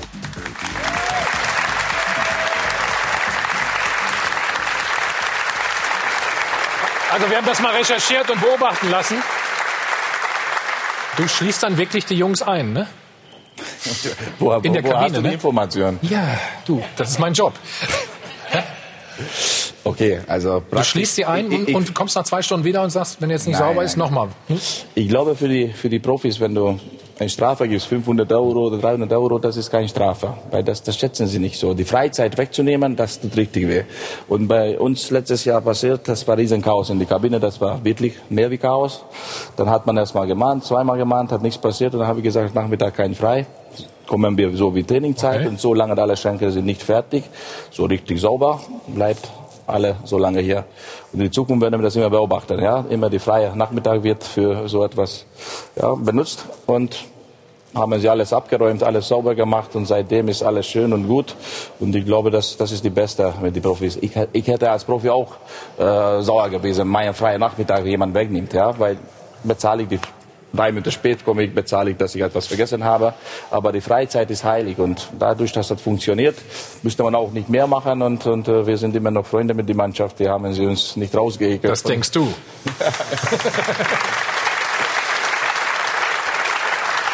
Wobei er hat nicht ganz unrecht, ne?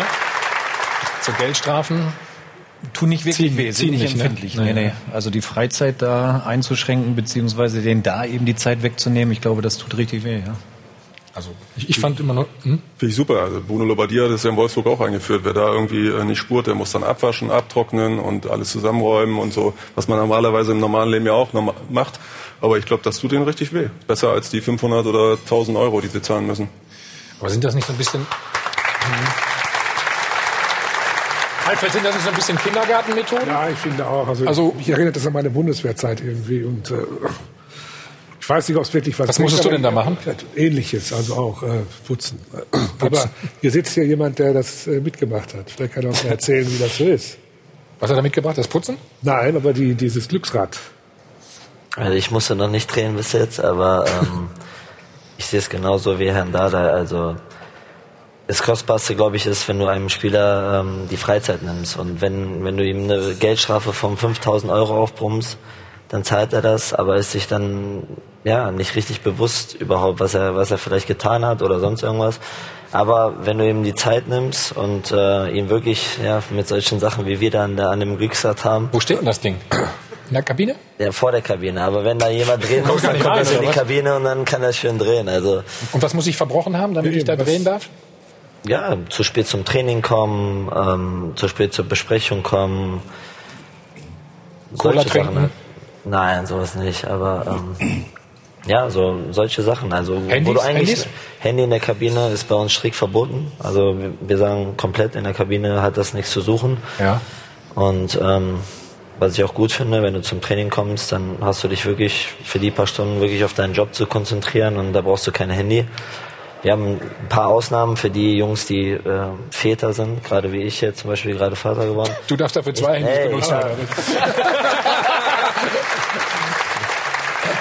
Ich darf ab und zu mal, wenn ich aus der Kabine, also wenn ich vom Training reinkomme, darf ich kurz aufs Handy gucken, weil vielleicht kann ja immer irgendwas passieren oder sonst irgendwas. Also, aber ansonsten ist bei uns wirklich verbunden. Aber wenn, gibt immer wieder Ausnahmen, die halten sich nicht dran und dann muss halt gedreht werden. Und äh, ja, unser Trainer musste selber auch schon drehen. Ja, aber das- wenn, wir- wenn ich als aber das, hatte, wenn ich Und was muss der machen? aber das, das heißt ja im Prinzip, wenn ich, wenn ich zu Leipzig wechsle, dann sollte ich schon Vater sein, ne? damit ich mein Handy benutzen kann in der Kabine, oder? Aber Thomas, würde mich mal interessieren, was zwei- muss der denn Trainer Äh, machen? Getränkedienst, eine Woche lang.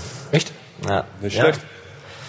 Ja, also ich finde auch, also die, das Kostbarste ist halt die Zeit. Wenn du dem Spieler die Zeit nimmst, dann, bei uns gibt es halt Sachen, du arbeitest dann, weiß ich nicht, zweimal oder dreimal im Fanshop für drei Stunden, jeweils drei Stunden oder machst eine Woche Getränkedienst, Beidienst und ähm, all so Sachen. Also ich finde so Geldstrafen sind einfach so, okay, der Spieler zahlt das und denkt gar nicht weiter drüber nach. Viele.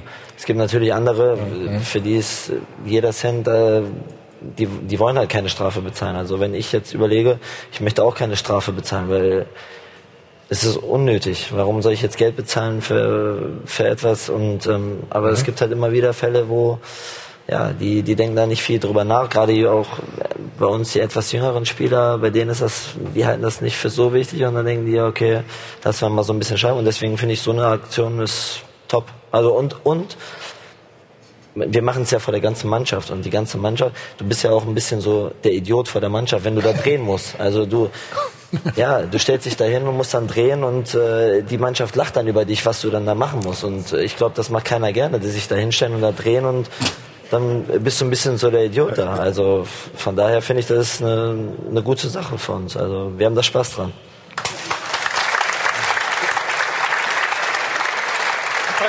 besonders schön finde ich äh, das Feld Glück gehabt. Das gibt's auch. Glück gehabt. Was hältst du denn von dieser Bevormundung?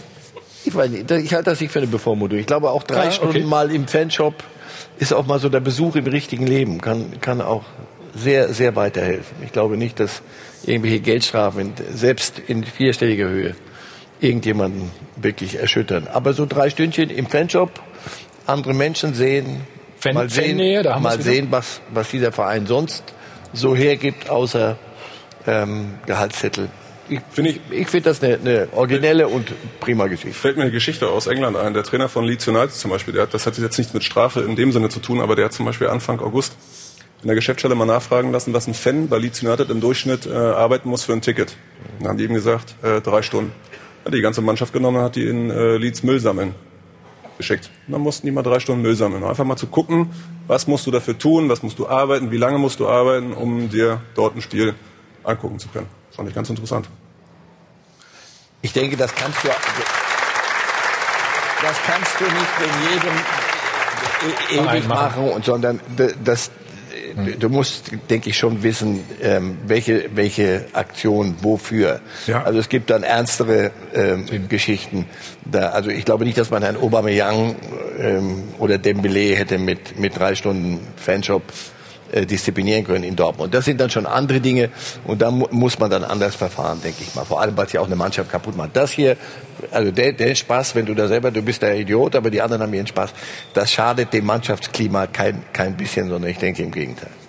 Also wenn ich da an früher denke, da gab es ja auch ein paar Ausschreitungen schon mal. Ich glaube, und ich kenne da einige Typen, die hätten den ganzen Tag drehen müssen, wenn sie, wenn sie all das, wenn sie all das aufarbeiten sollten. Also hat die Zeit hat sich verändert. Heute ist ein Handy auf dem Tisch und äh, früher gab es andere Vergehen, aber äh, ja. Aber man muss auch sagen, wenn eine fünfstellige äh, Summe als Strafe den Spieler völlig am Arsch vorbeigeht, Entschuldigung, verdienen sie vielleicht auch ein bisschen zu viel Geld. Muss man vielleicht auch sagen.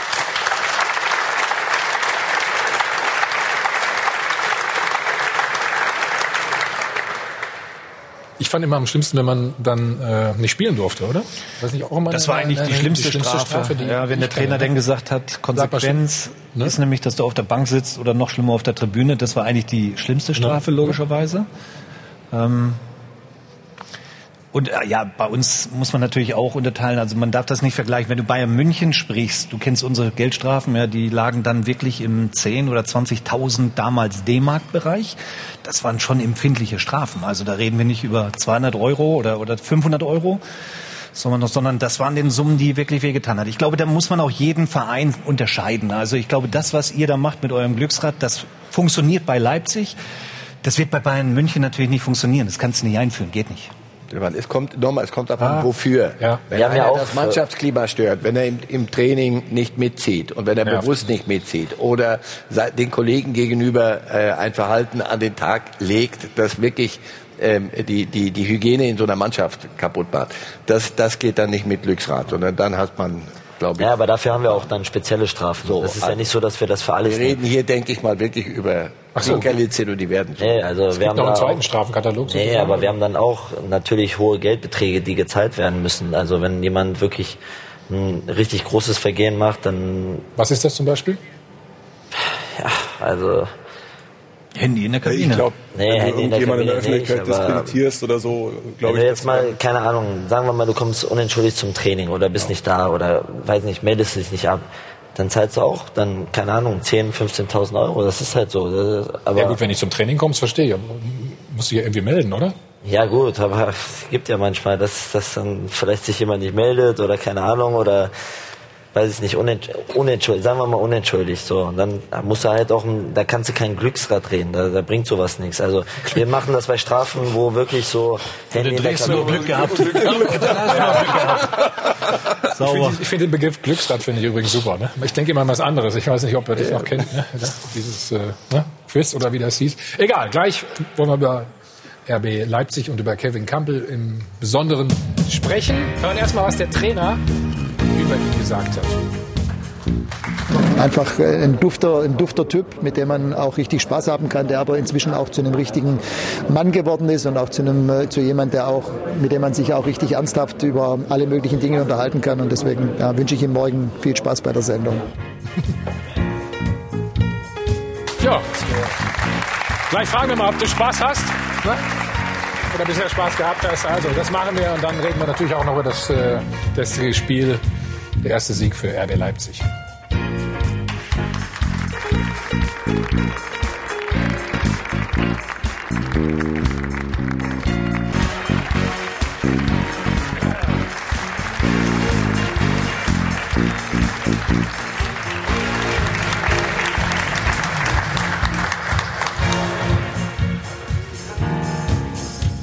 Mario von All und Band, live aus dem Hilton Hotel am Münchner Flughafen Warncheck 24 Doppelpass. Große Erleichterung gestern bei den Leipzigern um unseren Gast Kevin Kampel, der erste Dreier im dritten Bundesligaspiel. Aber es längst noch kein Grund, um rundherum zufrieden zu sein.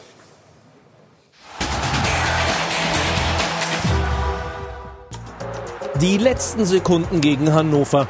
Mit Geschick, Glück und Gulagi haben Kampel und Co. die drei Punkte in Leipzig behalten und ihren Zuschauern ordentlich was geboten. Drei Tore gemacht. Ratzfatz ging das wieder einmal. Erst Paulsen und dann zwei Konterattacken im eigenen Stadion. Motto Forsberg auf Werner und rein damit.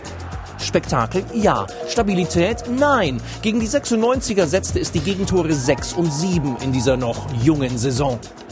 Offensiv waren wir gut, defensiv weniger gut. Klar ist auch, dass wir in den nächsten Spielen ähm, auch mal schauen müssen, dass wir zu Null spielen. Ja. ja, am Spiel gegen den Ball, da haben wir noch ein bisschen Luft nach oben. Leipzig oft zu passiv, wie etwa bei Hannovers zweiten Treffer. Wo wir trotz Überzahl den Gegner spielen lassen und äh, man das Gefühl hat, jeder verlässt sich so ein bisschen auf den anderen. Einer, auf den definitiv Verlass ist, ist Kevin Kampel. Der ist nicht nur immer mittendrin und haut sich rein, sondern ist auch als wichtiger Standardschütze und Vorlagengeber gefragt. Aber wenn doch dieser Kampel so stark spielt, dieser giftige Abräumer modernster Prägung, dann drängt sich doch die Frage förmlich auf. Warum sind die Leipziger hinten so anfällig?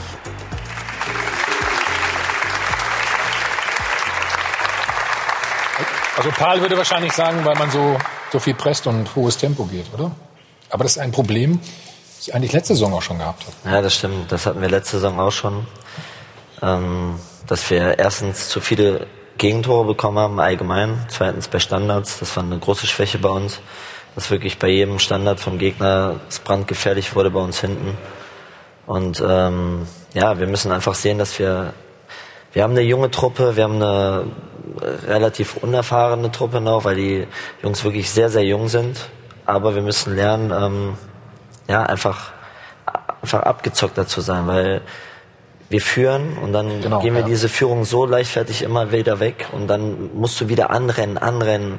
Auch wenn du dann mal, oft gehen wir ein zu null in Rückstand sogar und dann musst du wieder anrennen und das ist einfach brutal schwer und wir müssen einfach lernen, dass wir in solchen Situationen wirklich ähm, ein bisschen ab viel Kraft dann. Ja, klar, du rennst die ganze Zeit an und äh, hast einen enormen Aufwand. Und wir müssen einfach lernen, dass wir wirklich abgezockter werden, weil wir haben enorm gute Fußballer in der Mannschaft, wirklich brutale Qualität.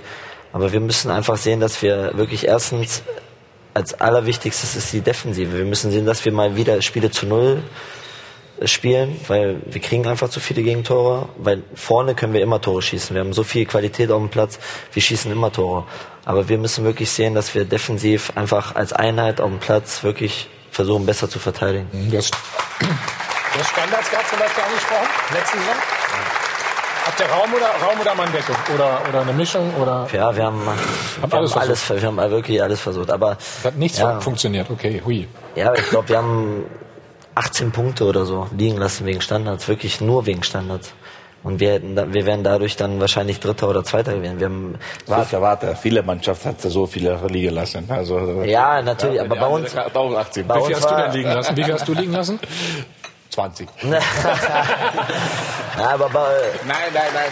Du musst direkt nicht so. Ja, klar. Ja, aber bei uns war wirklich extrem viel. Wir haben wirklich bei, in jedem Spiel gefühlt zwei Standardgegentore bekommen. Und aber, das, aber was mich ein bisschen wundert bei euch, und da möchte ich, oder würde mich mal interessieren, wie du das als Spieler siehst.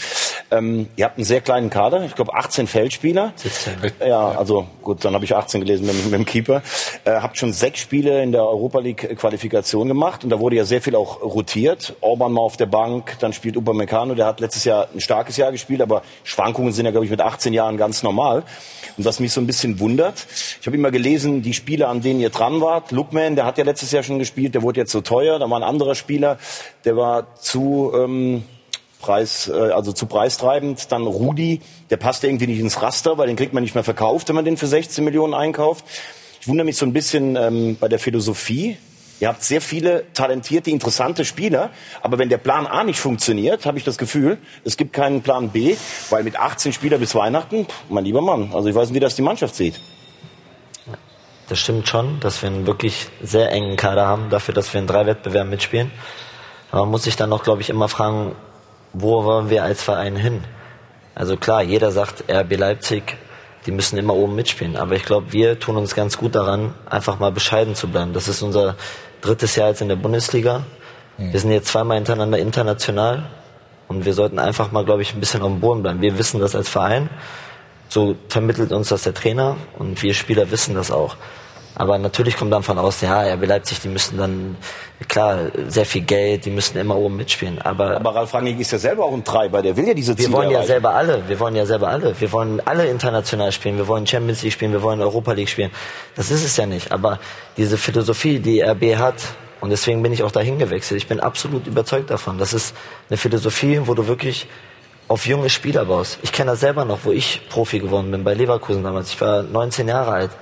Ich war brutal jung und ich hatte so enorm viel Qualität vor mir auf dem auf den Positionen. Hab auch nie richtig so die Chance dann bekommen, mal zu spielen, weil du einfach solche Namen vor dir hast. Aber jetzt bei Leipzig ist es einfach so, du hast enorm junge Spieler, aber die bekommen halt die Chance zu spielen. Die werden, klar, wir haben jetzt, glaube ich, sieben Franzosen in der Mannschaft.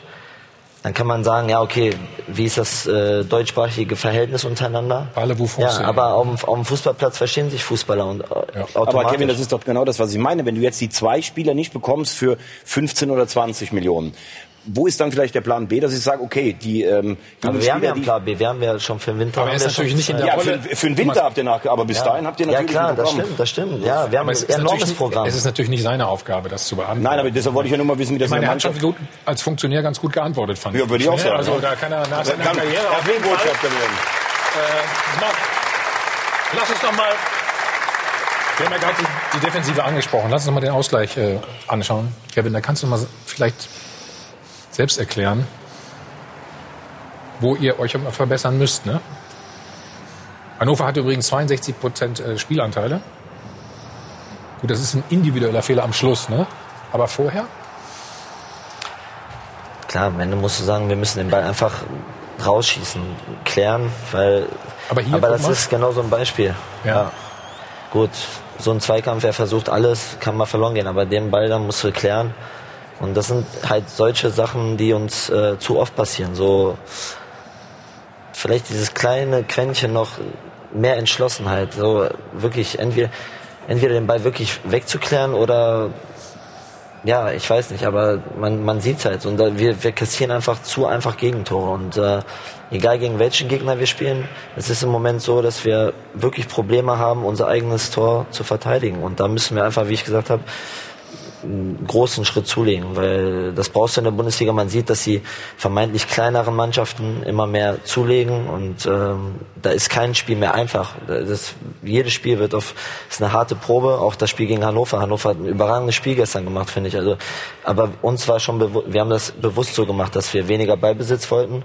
Wir haben gesagt, wir, wir lauern auf unsere Chance, auf die Konter und haben wirklich dadurch auch drei Tore gemacht. Also genauso wie wir, wie wir es vorher gesagt haben, haben wir drei Tore geschossen. Also deswegen das Wichtigste war gestern für uns einfach mal mit einem Sieg unseren ersten Heimsieg zu holen. Also das war das war das Wichtigste und deswegen ja müssen wir gucken. Ist jetzt auch völlig egal, ob wir jetzt Gegentore zeigen oder nicht. Ja? Habe ich recht? Ist mir auch wirklich egal. Wenn wir jetzt verloren hätten, dann würde ich wahrscheinlich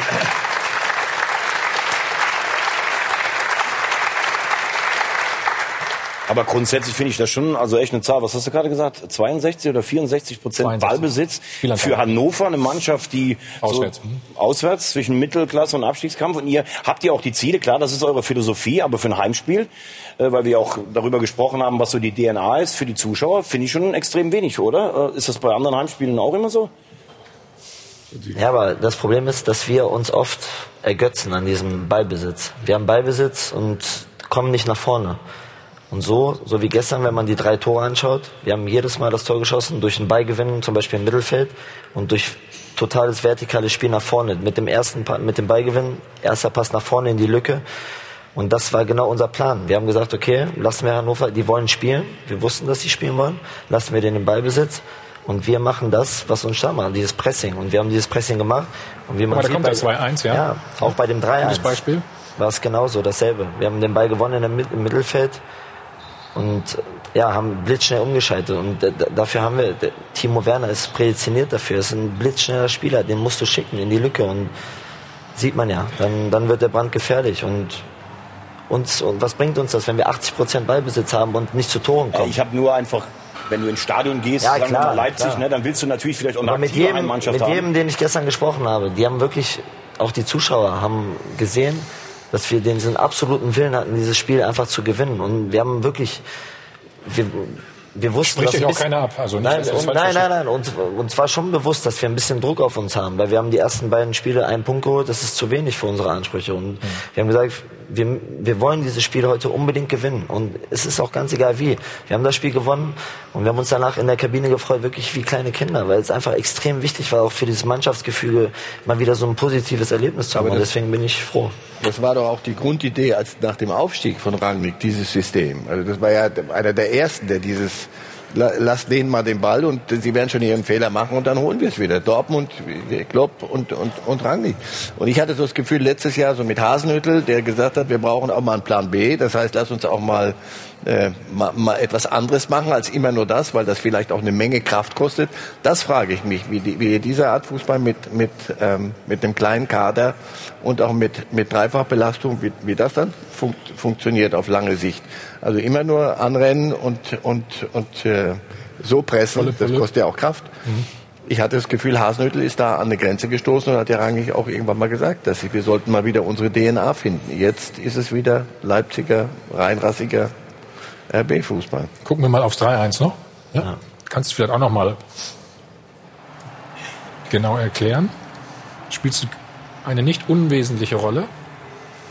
Ja, ich sehe halt im Blickwinkel, dass Emil tief geht und das, das wollten wir machen. Tiefgang, Ball durchstecken. Ich hätte nur Pausen gesehen da unten, weißt du? Ich hätte da eigentlich Ja. gar nicht hingespielt, war aber genau Aber wunderbar. genau so wollten wir das machen und deswegen waren wir, haben wir uns auch extrem wirklich danach gefreut, weil wir das wirklich, wirklich so trainiert haben, dass wir nach Beigewinn sofort Blick in die Tiefe, durchstecken und dann blitzschnell reagieren und das ist perfekt gewesen. Aber du, du hättest den Paulsen gesehen. Du warst ja auch Innenverteidiger. Das ist ein großer Unterschied. Ja, Entschuldigung. Warum Ja, hast ist du so. Warum hast du geschmunzelt? Nee, alles okay. Das ist äh, heute ist schwierig zu sagen. Ballbesitz, nicht Ballbesitz. Was, was, Was ist besser, ne? Was ist besser? Und die haben so die schnellen Leute und dadurch die schönste Fußball ist immer äh, die erfolgreichste Fußball und die waren sehr erfolgreich und dadurch Ball, aber wenn ihr gegen sie spielt, tappt ihr auch in diese Falle, dass ihr euch, dass ihr euch den Ball ich lassen? gebe mir keinen Raum.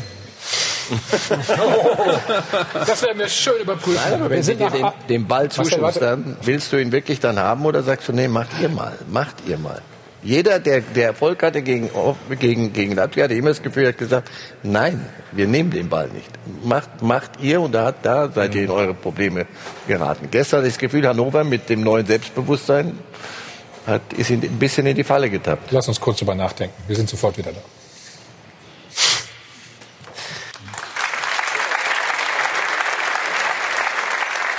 So, einmal durchlaufen, da sind wir wieder. Ich glaube, du bist ja der teuerste Einkauf ne, von RB Leipzig, kann das sein? Ja, ich und, und, und mit der Älteste haben wir eben schon gesagt. Ja. Was ist denn deine Rolle? Wie ja, würdest bin, du sie definieren? Ich bin jetzt die Woche wie siehst auch, du dich? Ich bin jetzt die Woche mit, ich, es ist mein zweites Jahr jetzt, ich bin jetzt die ja. Woche mit Diego Demmer halt zum zweiten Kapitän gewählt worden von der Mannschaft. Und das bedeutet mir schon viel. Also wenn die Mannschaft dich dann wählt, obwohl du gerade mal ein Jahr da bist, dann, dann merkst du schon, dass du, ja, dass du halt eine Führungsperson sein musst auf dem Platz und neben dem Platz.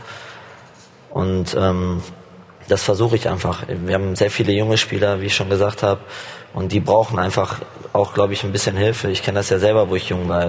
Mich hat am meisten gefreut, wenn mir jemand Tipps gegeben hat, wenn mich jemand aufgebaut hat. Und ähm, das versuche ich einfach weiterzugeben. Ich, ich habe mittlerweile äh, nicht die ganz große Erfahrung, aber ein bisschen Erfahrung habe ich mittlerweile und ähm, ja, das versuche ich einfach mit einzubringen.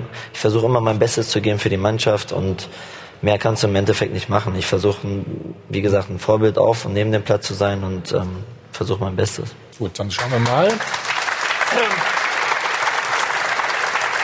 Was du zumindest auf dem Platz äh, gestern geleistet hast. Erfrischend nüchtern betrachtet. Die Doppelpassanalyse wird präsentiert von Klaus Thaler Alkoholfrei. So, jetzt haben wir noch ein paar Zahlen zu Kevin Campbell. Kannst du dir direkt hier noch mit abholen? Also klar ist, dass Kevin wirklich die Verantwortung im Mittelfeld übernimmt, gerade nach dem Abgang von Nabi Keita. Jetzt ist er eben auch Vizekapitän.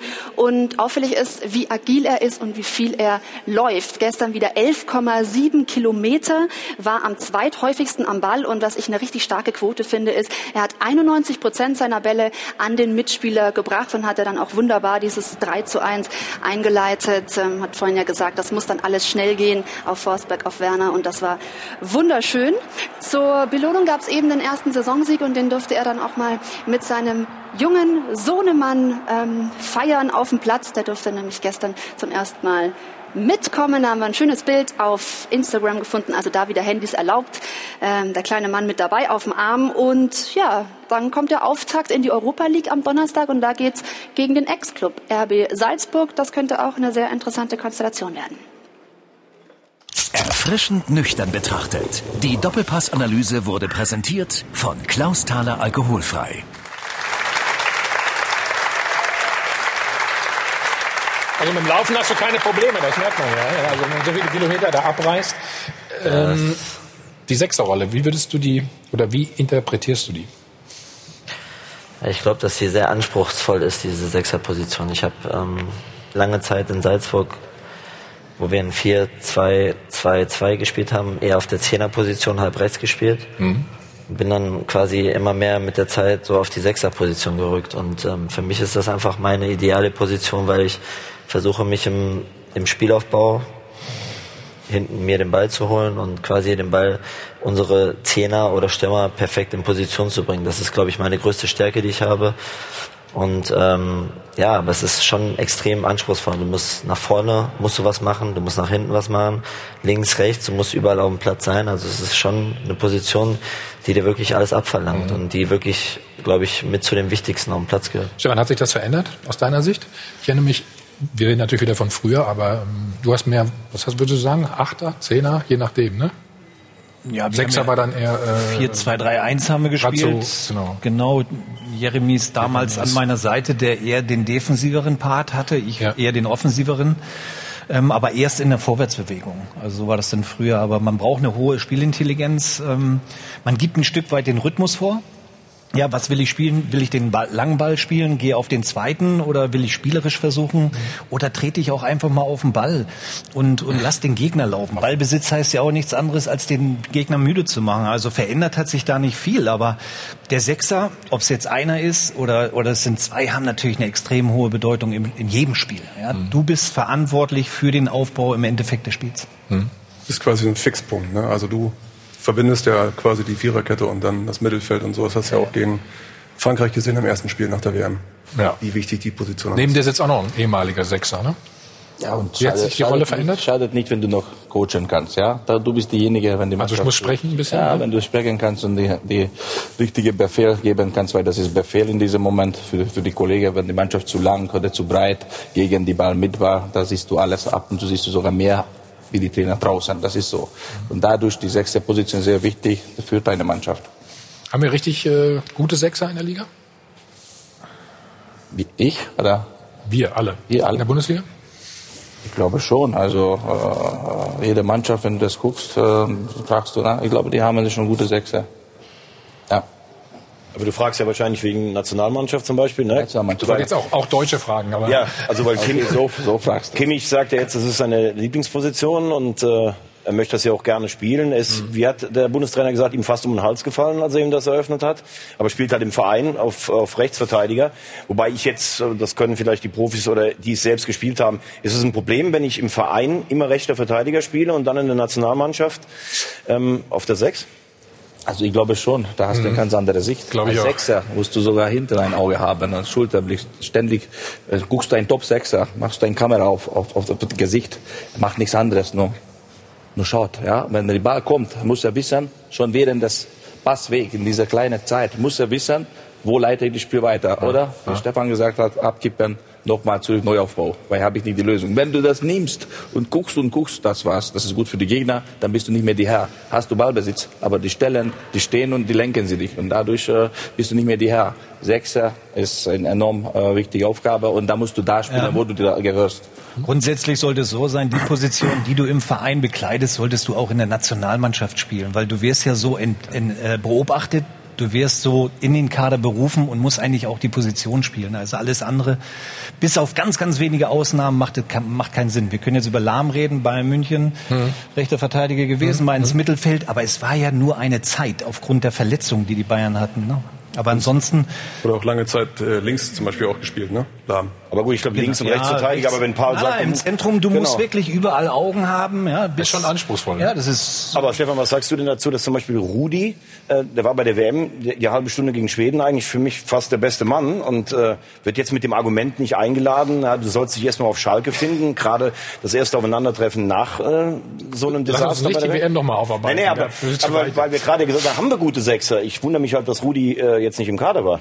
Ich glaube, perspektivisch ist er dann auch wieder eine äh, Option. Ich glaube, dass das jetzt erstmal für dieses eine Spiel mit Kimmich eine gute Option war und dass er die bewusst so gewählt hat und so. Und genauso wie Stefan gerade gesagt hat und Paul, wenn du, wenn du das im Verein nicht spielst, ich glaube, beim nächsten Spiel könnte dann Rudi auch wieder eine Also wir- Alternative werden. Wir gucken mal, wie Rudi ne, gestern drauf war. Schlecht. Gladbach. Hm? Schlecht, sagst du jetzt schon? Ja, fand ich. Ja gut, auf jeden Fall der Fehlstart von Schalke. Jo. Nicht so gut. jedenfalls. Ist perfekt. Null Punkte. Das beim Vizemeister. Was die Gründe sind, alles gleich bei uns. Vorher nochmal die Chance wieder auf 100.000 Euro. Viel Glück wünsche ich Ihnen.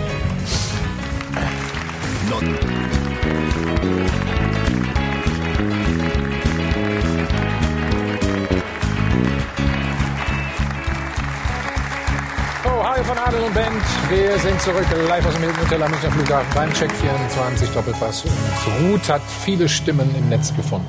Nee, nee, ich wollte kurz was anderes einwerfen. Ach, nee. ähm, wir, ihr lasst nämlich das Phrasenschwein heute ziemlich verhungern, aber zum Glück haben wir die Jungs und Mädels in der Hertha Social Media Abteilung, die uns darauf hingewiesen haben, dass Paul Dardai zahlen muss. Der schönste Fußball ist immer der erfolgreichste. Da ähm, muss ich natürlich jetzt zur Kasse beten. Hat schon das jemand von dir Recht gesagt? hat er aber.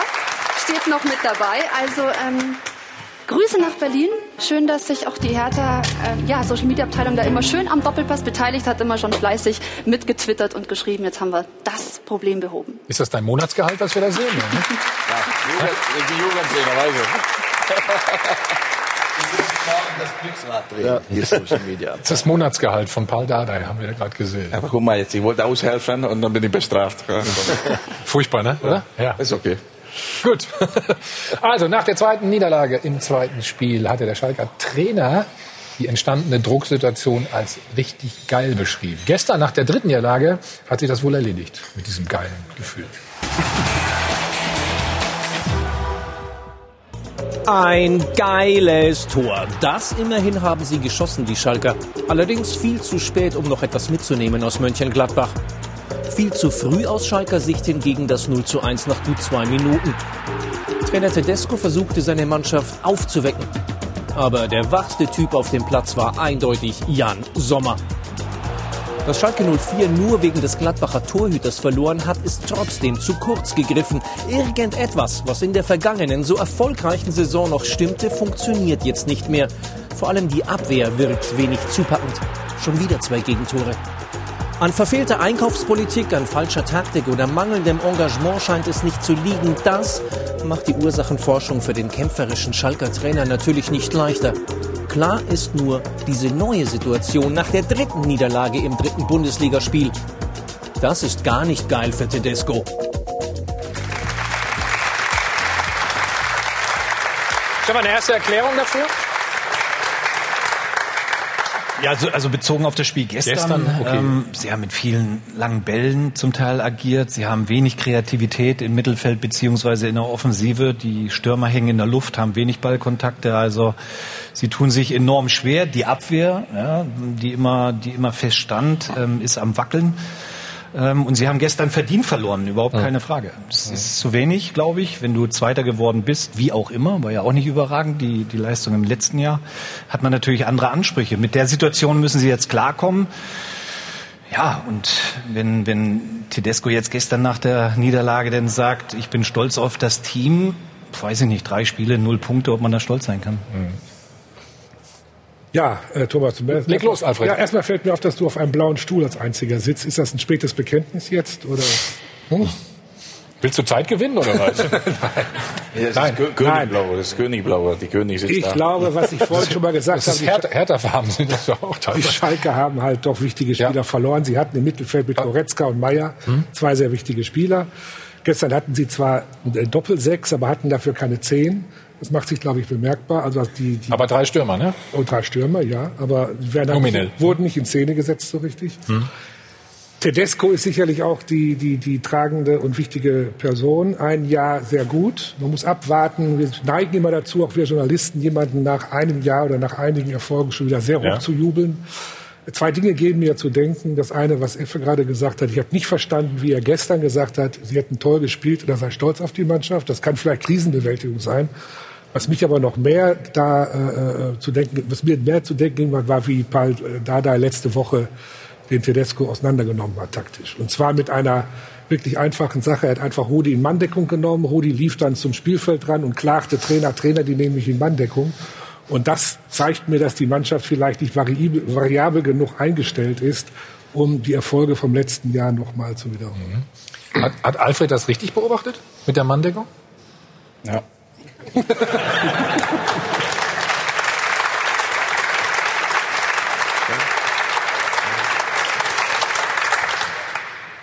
Was war einfach gegen Schalke? Du hast ja gesagt, ihr, ihr, lasst nicht zu im Moment. Einfach, aber äh, du kennst du die, da hast du tausende Sachen da, die Scout, die, die äh, Analyse und so weiter. Dann hast du gewusst, die haben sie Probleme, Bälle nach vorne zu transportieren. her, Haben sie Rudi geholt, riesen Erwartung. Dann erstmal, wahrscheinlich haben sie ein, ein System gehabt gegen uns, die beobachten sie auch uns. Und dann dann wird was eine Überraschung äh, äh, zeigen, damit die, die Heimspiele sind schon am Anfang an gestört. Da haben sie nicht gut reagiert und dann haben wir diesen Moment für diesen Tag, für diese Tagesform haben wir das ausgenutzt und ein schönes Auswärtsspiel entwickelt. Schauen wir mal auf äh, das 1 zu 0 für Gladbach. Eigentlich die Stärke, Stefan, von, von äh, Schalke war letztes Jahr. Ne? Also zwei kopfballstarke Innenverteidiger jetzt mit Sané noch neben Naldo. Genau, und in dieser Situation, bei der Standardsituation sehen wir ja gleich, dass die Schalker eben im Raum Ja, guck mal, guck mal, verteidigen. und alle Schalker, Genau, alle zehn ist- Feldspieler? Genau, Ja, nicht sorry. Mann gegen Mann, nicht äh, eine klare Zuordnung, du nimmst den, du nimmst den, sondern wirklich im Raum. Und dann passieren solche Gegentore. Also auch das, was im letzten Jahr gut geklappt hat, klappt in dieser Saison Stand jetzt noch nicht. Und dann hat man, glaube ich, auch gedacht, äh, genau was Stefan sagt. Naja, wir waren letztes Jahr schon so abwehrstark. Jetzt kommt Sané, der ist auch ein, ein Turm hinten drin. Der kommt noch dazu. Aber hier, das ist ja völlig kurios. Also Ginter, der sich hinten so ein bisschen wegschleicht, dann ist keiner am Pfosten. Äh, Fährmann sieht da für mich jetzt auch nicht gerade so, so, so richtig gut aus. Und das sind insgesamt so, glaube ich, die Aufgaben, die Schalke hat. Sie haben ein Jahr lang ganz hervorragend defensiv gestanden. Nach vorne hat eigentlich alles funktioniert, was sie gemacht haben. Und dann kommt diese Erwartungshaltung dazu. So, du bist Vizemeister, du spielst Champions League. Jetzt müssen wir auch ein bisschen attraktiver nach vorne spielen. Und das ist sicherlich der schwierigste Schritt für Tedesco, aber auch für die Mannschaft. Also ich finde in der Szene so, diese Raumdeckung bei, bei, bei Standardsituationen, Kevin, haben wir auch eben bei euch drüber gesprochen. Man sieht, die fünf Gladbacher laufen rein und die, sag mal, acht Schalker stehen. Hast du doch schon mal einen grundsätzlichen Nachteil, oder? Wenn du mit Tempo rein Ja, schon, du hast halt wenig Anlauf zum Ball, du kannst nicht richtig. Ja, und läufst rückwärts eventuell noch? Ja, das stimmt schon. Warum man mache kann ich das über, Ja, man kann über beide Sachen diskutieren, ob Raum oder Manndeckung. Also Oder gemischt. Oder Das gemischt. nicht. Oder, Gut, wir haben du alles hast ja gesagt, alles probiert, ja. es funktioniert nicht. Okay, was, was, was spielst du denn? Oder was lässt du spielen? Gemischt. Ja, gibt äh, Spieler, die Raum stehen und gibt Spieler, die Wanddeckung haben. Ja, gut, dann gucken wir das Aber 2-0. sei, sei ehrlich, ja. wenn die Bar richtig kommt und die Stürmer richtig hoch springt, kannst du nicht verteidigen. Sag ich warum. Weil Warum? die Stürmer spekuliert, springt schon früher, oh, geht da rein. Wenn die Bar kommt, du darfst du nicht spekulieren als Abwehrspieler. In diesem Moment, ja, wenn du würdest du spekulieren kurz, dann kommen die Bälle nachher die lange, dann ist drin. Aber die Stürmer, wenn richtig die Bar, diejenigen, die die Bar, ja, die äh, äh, Schützer, wenn das richtig, richtig macht und dann ein Madlung oder Brooks, früher Madlung, jetzt ein Brooks, wenn er reinfliegt, wer kann das verteidigen? Aber Kein du Mensch. weißt doch noch, Jolly Svelson, den kennst du doch noch, Ja. ne? unseren Freund, ne? Ja. Weißt du, was der gemacht hat? Heute wäre alles Elfmeter, ja, Videoanalyse. Ja, der hat, alles der, hat gar nicht, der, der hat gar nicht zum Ball geguckt. Der hat nur dich angeguckt, hat gewartet, bis äh, der Ball kam, hat sich auf dich geschmissen. Dann konntest du natürlich nicht hoch. Ja, ja und es gab immer Freischuss für ihn. Siehst du, es geht schon. Also 2-0. Auf geht's. Machen wir weiter. Warte. vielleicht nur noch, weil Ginter, der kommt ja, du hast recht, wenn du mit richtigem Tempo kommst, aber der läuft ja sogar seitlich Auch weg. Das, war ist kein das Tempo. Komische. Ja. So, 2-0. Stefan, was nach dem Einwurf? Nach dem Einwurf, ja, ein Ballkontakt. Ei, ei, ei. Wenn geht Auch durch. wieder Schlechtes Zweikampfverhalten hier von Rudi. Ja, also hört eigentlich auf, den Zweikampf zu führen. Deswegen kommt es zur Flanke und jetzt sehen wir drin im Zentrum Überzahl Schalke. Total falsch gestaffelt. Ähm, das darf natürlich nicht passieren. Ja, du, du verteidigst vier gegen zwei. Und jetzt lass mal weiterlaufen. Dann sehen wir nämlich, ähm, dass es schon ein bisschen Glück war, weil Player ähm, den Ball eigentlich kontrollieren will für sich. Der fällt aber vor die Füße von von Hermann und der direkt abzieht. Also das ist grundsätzlich ein schlechtes Verhalten, aber das fängt hier an. Ja? Also wenn ich den Zweikampf da richtig führe, dann gehe ich auch in den Zweikampf rein und will den Ball. Rudi lässt laufen und dann passiert im Zentrum genau das. Also sehen wir es nochmal. Aber ich muss sagen, ich habe mich gefreut für die Gladbacher. Als alter Gladbacher. Entschuldigung. So.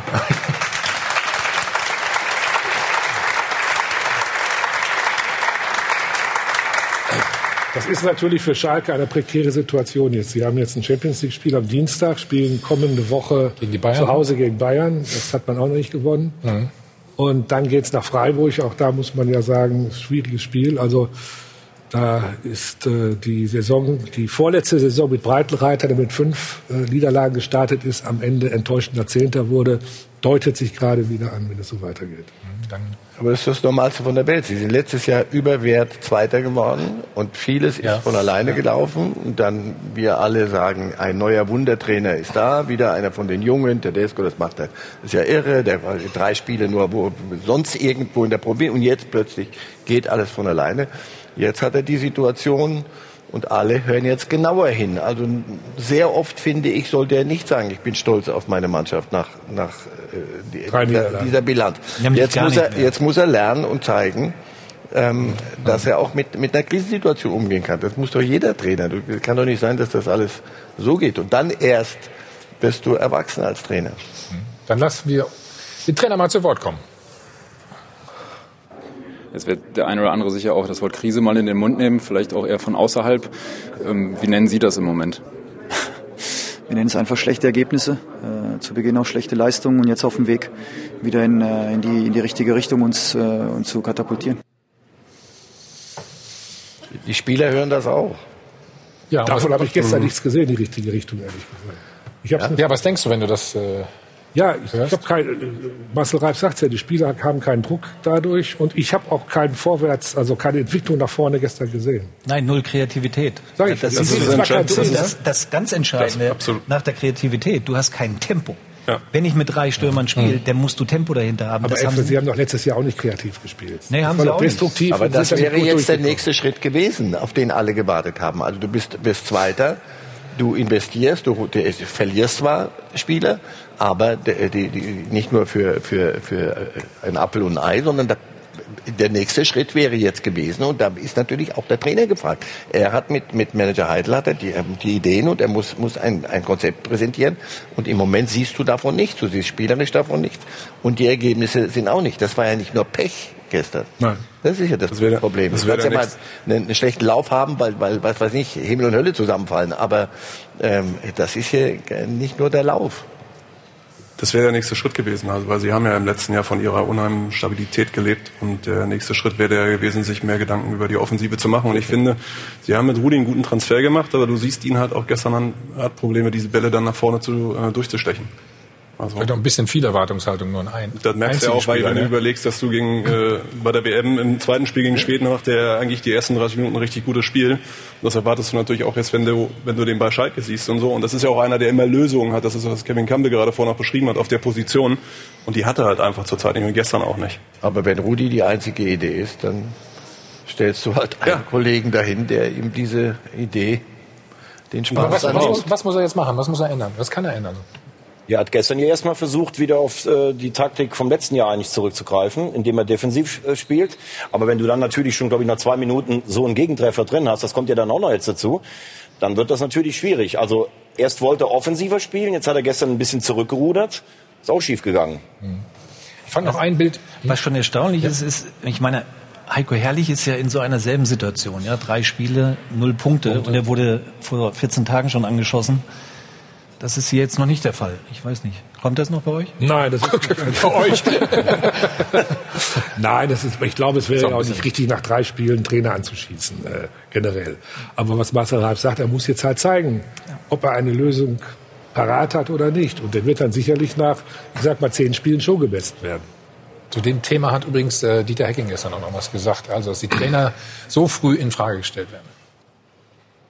Ich finde es immer wieder anmaßend, äh, wenn man nach zwei Spieltagen schon versucht, Kritik äh, an Trainern laut werden zu lassen, die alle mit bestem Wissen und Gewissen äh, ihre Mannschaften vorbereitet haben, wo vielleicht das eine oder andere Problem auch noch da ist. Und nach zwei Spieltagen schon anzufangen, an dem Trainerkopf zu arbeiten. Also ich denke, dass, da sind wir alle mal ein bisschen gefordert und vor allen Dingen dann auch Medien, Experten. Ich glaube, in den Vereinen ist Gott sei Dank die Ruhe eingekehrt, dass man sich nicht gleich von außen dazu drängen lässt. Aber diese Diskussion, die ist ja nur, um populistisch irgendwas äh, nach vorne zu bringen, halte ich für nicht gut, für den deutschen Fußball nicht gut, für die ganze Diskussion nicht gut. Und ein bisschen Mäßigung äh, sollte da schon eintreten. So, wir mäßigen uns gerade hier ein bisschen, ja. Aber da, da, da muss ich nur eins sagen. Es ist immer leicht zu sagen, es sind die Medien. Aber wenn ich das Beispiel Leverkusen mal nehme, da haben alle Verantwortlichen und die Spieler auch im Sommer gesagt, wir haben dies Jahr eine ganz andere Mentalität. Dies Jahr wollen wir einen Titel holen und dies Jahr starten wir ganz anders rein. Und dann verlieren die mit einer ganz schwachen Halbzeit in Gladbach, zu Hause gegen Wolfsburg, auch nachher relativ wehrlos, dass da zumindest mal einer nachfragt, das kann ich schon verstehen. Während bei äh, Tedesco wird ja, glaube ich, weder von Medien noch von Vereinsseite irgendwo in Frage gestellt. Was kann man jetzt machen? In so einer Situation? Du hast nie dreimal hintereinander verloren, oder? Das stimmt schon, keine Ahnung. Also, Was stimmt schon?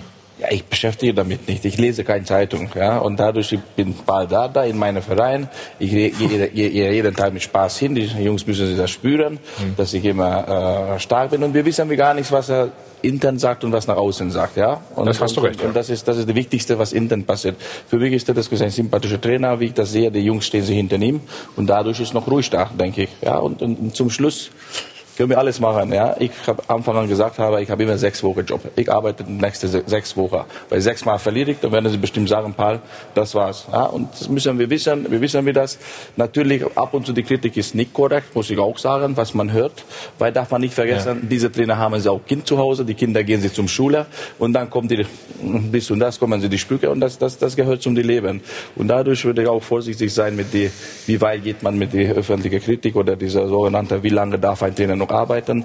Aber sonst, das wissen wir, dass wir Trainer, wir leben so, wir sind so gecodet. Dieser Druck ist da, muss man damit klarkommen.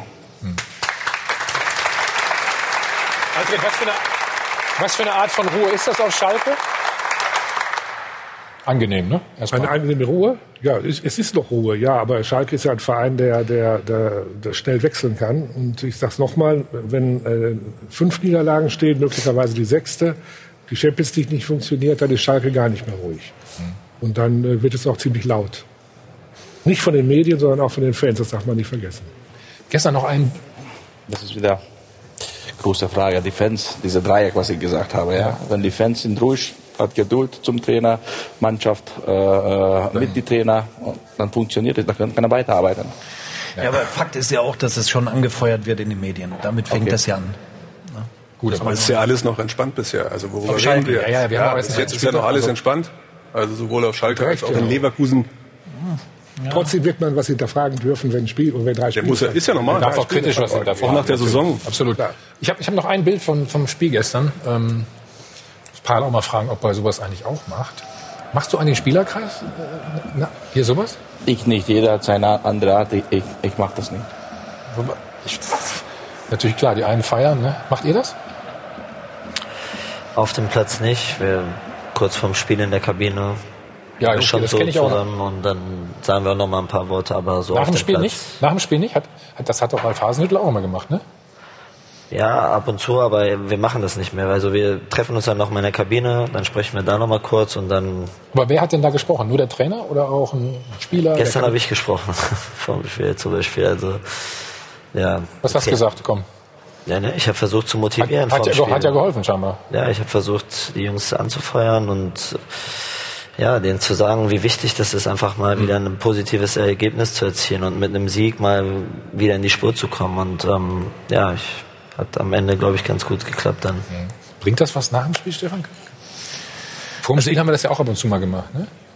Vor dem Oder gab's Spiel, das? ja, aber Ja, dann ja. auch in der Kabine. Ne? Ja, also wir ja, haben ja. es immer hinter verschlossener Tür gemacht, auch nach dem Spiel. Frage ich mich, was. Ja, das ist so ein bisschen, ich möchte der- der Öffentlichkeit demonstrieren, ich habe da was zu sagen, das ist meine Meinung. Also auch den Kreis, den die Schalker gemacht haben, in meinen Augen, du kannst doch vom Platz gehen und in der Kabine die Ansprache halten. Das muss ich nicht den 12.000 oder 15.000 Zuschauern, die noch da geblieben sind, zeigen.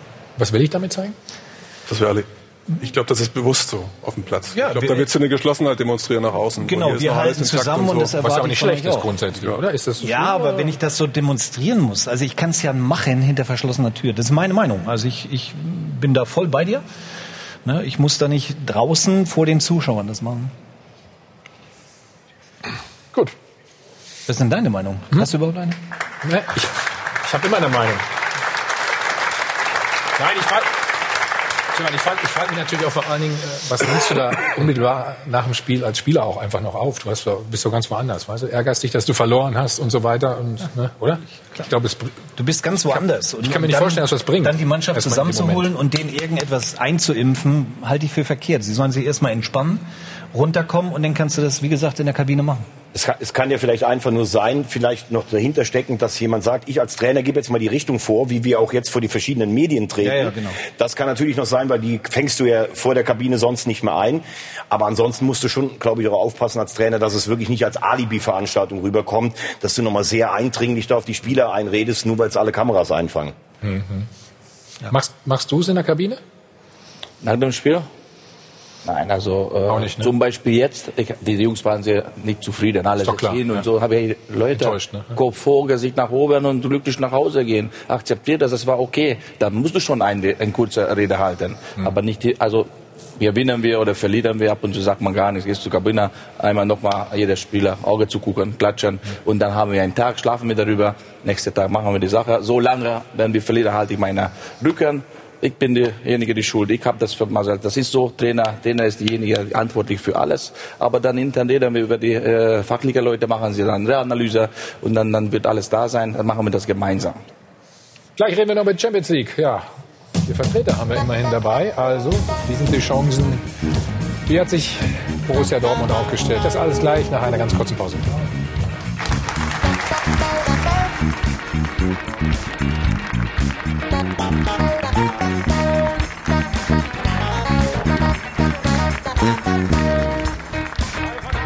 Wir sind nochmal zurück live im Hilton Hotel am Münchner Flughafen. Bayern, Check 24, Doppelpass. Diese Woche geht die Champions League los. Borussia Dortmund, Marcel unter anderem in Brügge. Wie siehst du die Chancen? Generell? Die müssen doch gut sein. Ja, die, ne? die einen müssen die Champions League gewinnen, das sind die Bayern, die anderen müssen lernen, Hoffenheim, und die anderen ist alles drin. Wow. Musst du gegen Brügge, äh, was willst du, Dortmund soll sich gegen Brügge Nein, verstecken? Nein? Nein, nein, eben nicht. Musst du mal. Das sind die, die, der Einstieg ist enorm wichtig in so einem Spiel. Und Europa League, ähm, ihr zu Hause gegen Salzburg. Wie nennt man das denn? Schwesterduell, Bruderduell?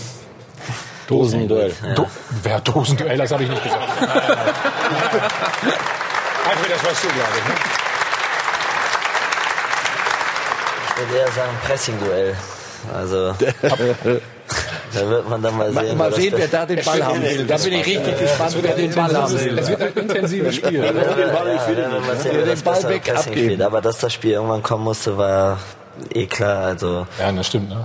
ja, also ich freue mich. Ich habe eine besondere Beziehung, Beziehung. zu Salzburg. Ich habe da meine ersten Schritte gemacht als Profi, richtig so meine ersten Titel gewonnen. Also von daher, ich freue mich und ähm, ja, ich glaube, es werden zwei packende Spiele gegen die.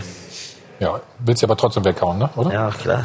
Gut. Natürlich. Viel Glück dafür. Ruth, du bist noch dran, bitte. Uns natürlich auf eine spannende internationale Woche. Die Kollegen von The Zone übertragen übrigens den Kracher Liverpool gegen PSG, also Klopp gegen Tuchel live ab 20.45 Uhr. Und bei uns bei Sport 1 gibt's den neuen Fan-Talk und zwar jetzt auch immer dienstags und mittwochs. Also am Dienstag Thomas ist dabei, unser neuer Experte Tim Wiese, dann natürlich äh, mit allen deutschen Teams. Um 20 Uhr geht's los. Unbedingt einschalten. Und jetzt wollen wir zum Abschluss auch nicht die Spenden vergessen. Thomas und Irene Reiter, vielen Dank. Oliver Kunze grüßt Martin Neumann und Team und die Friesenbazis Wiesmoor aus Ostfriesland. Weite Anreise, vielen Dank. Und Check24 verdoppelt wie immer. Und eine Sache haben wir auch noch für Sie. Das Dopafon wollen wir natürlich auch noch auflösen. Die Bayern beschweren sich über eine zu harte Gangart der Gegner. Und die Frage an Sie war, sind die Bayern wirklich freiwillig in der Liga? Und Ihre Antworten.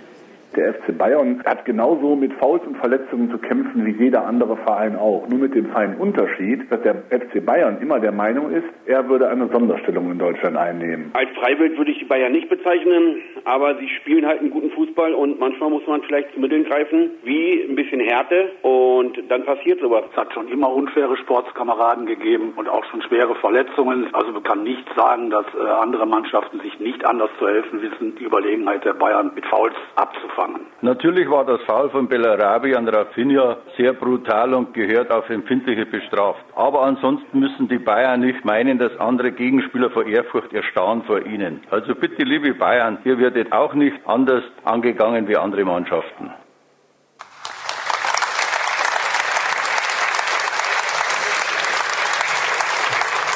Ja, damit schließen wir die Runde. Karl, ihr seid gegen Gladbach, ne? Nächstes Wochenende. Zu Hause. Volles Stadion, haben wir gehört, ne? Kann sein, warum nicht? Ja. Also alles Gute für die Saison. Vielen Dank, dass du da warst. Danke. Kevin, Dankeschön. war ein klasse Auftritt. Danke. Ne? Haben uns sehr gefreut, auch ein paar Minuten zu spät gekommen bist. An euch auch, an die Runde. Vielen Dank. An, an Ruth, Hajo von Hadeln und Bent. Was zu trinken gibt's jetzt auch, wie immer, oder in letzter Zeit natürlich alkoholfrei. Und ich darf Sie noch hinweisen, wir sehen uns natürlich nächste Woche. Fan-Talk haben Sie schon gehört, aber heute ist der Supersonntag hier auch bei Sport 1. Gleich geht's weiter erstmal in Pur Landstein. Dann haben wir, ich muss gucken, Regionalliga, DL, zweite Liga, Motorsport und Boxen. Also, wenn Sie da nicht dranbleiben, sind Sie selbst schuld. Schönen Sonntag und bis nächste Woche. Danke.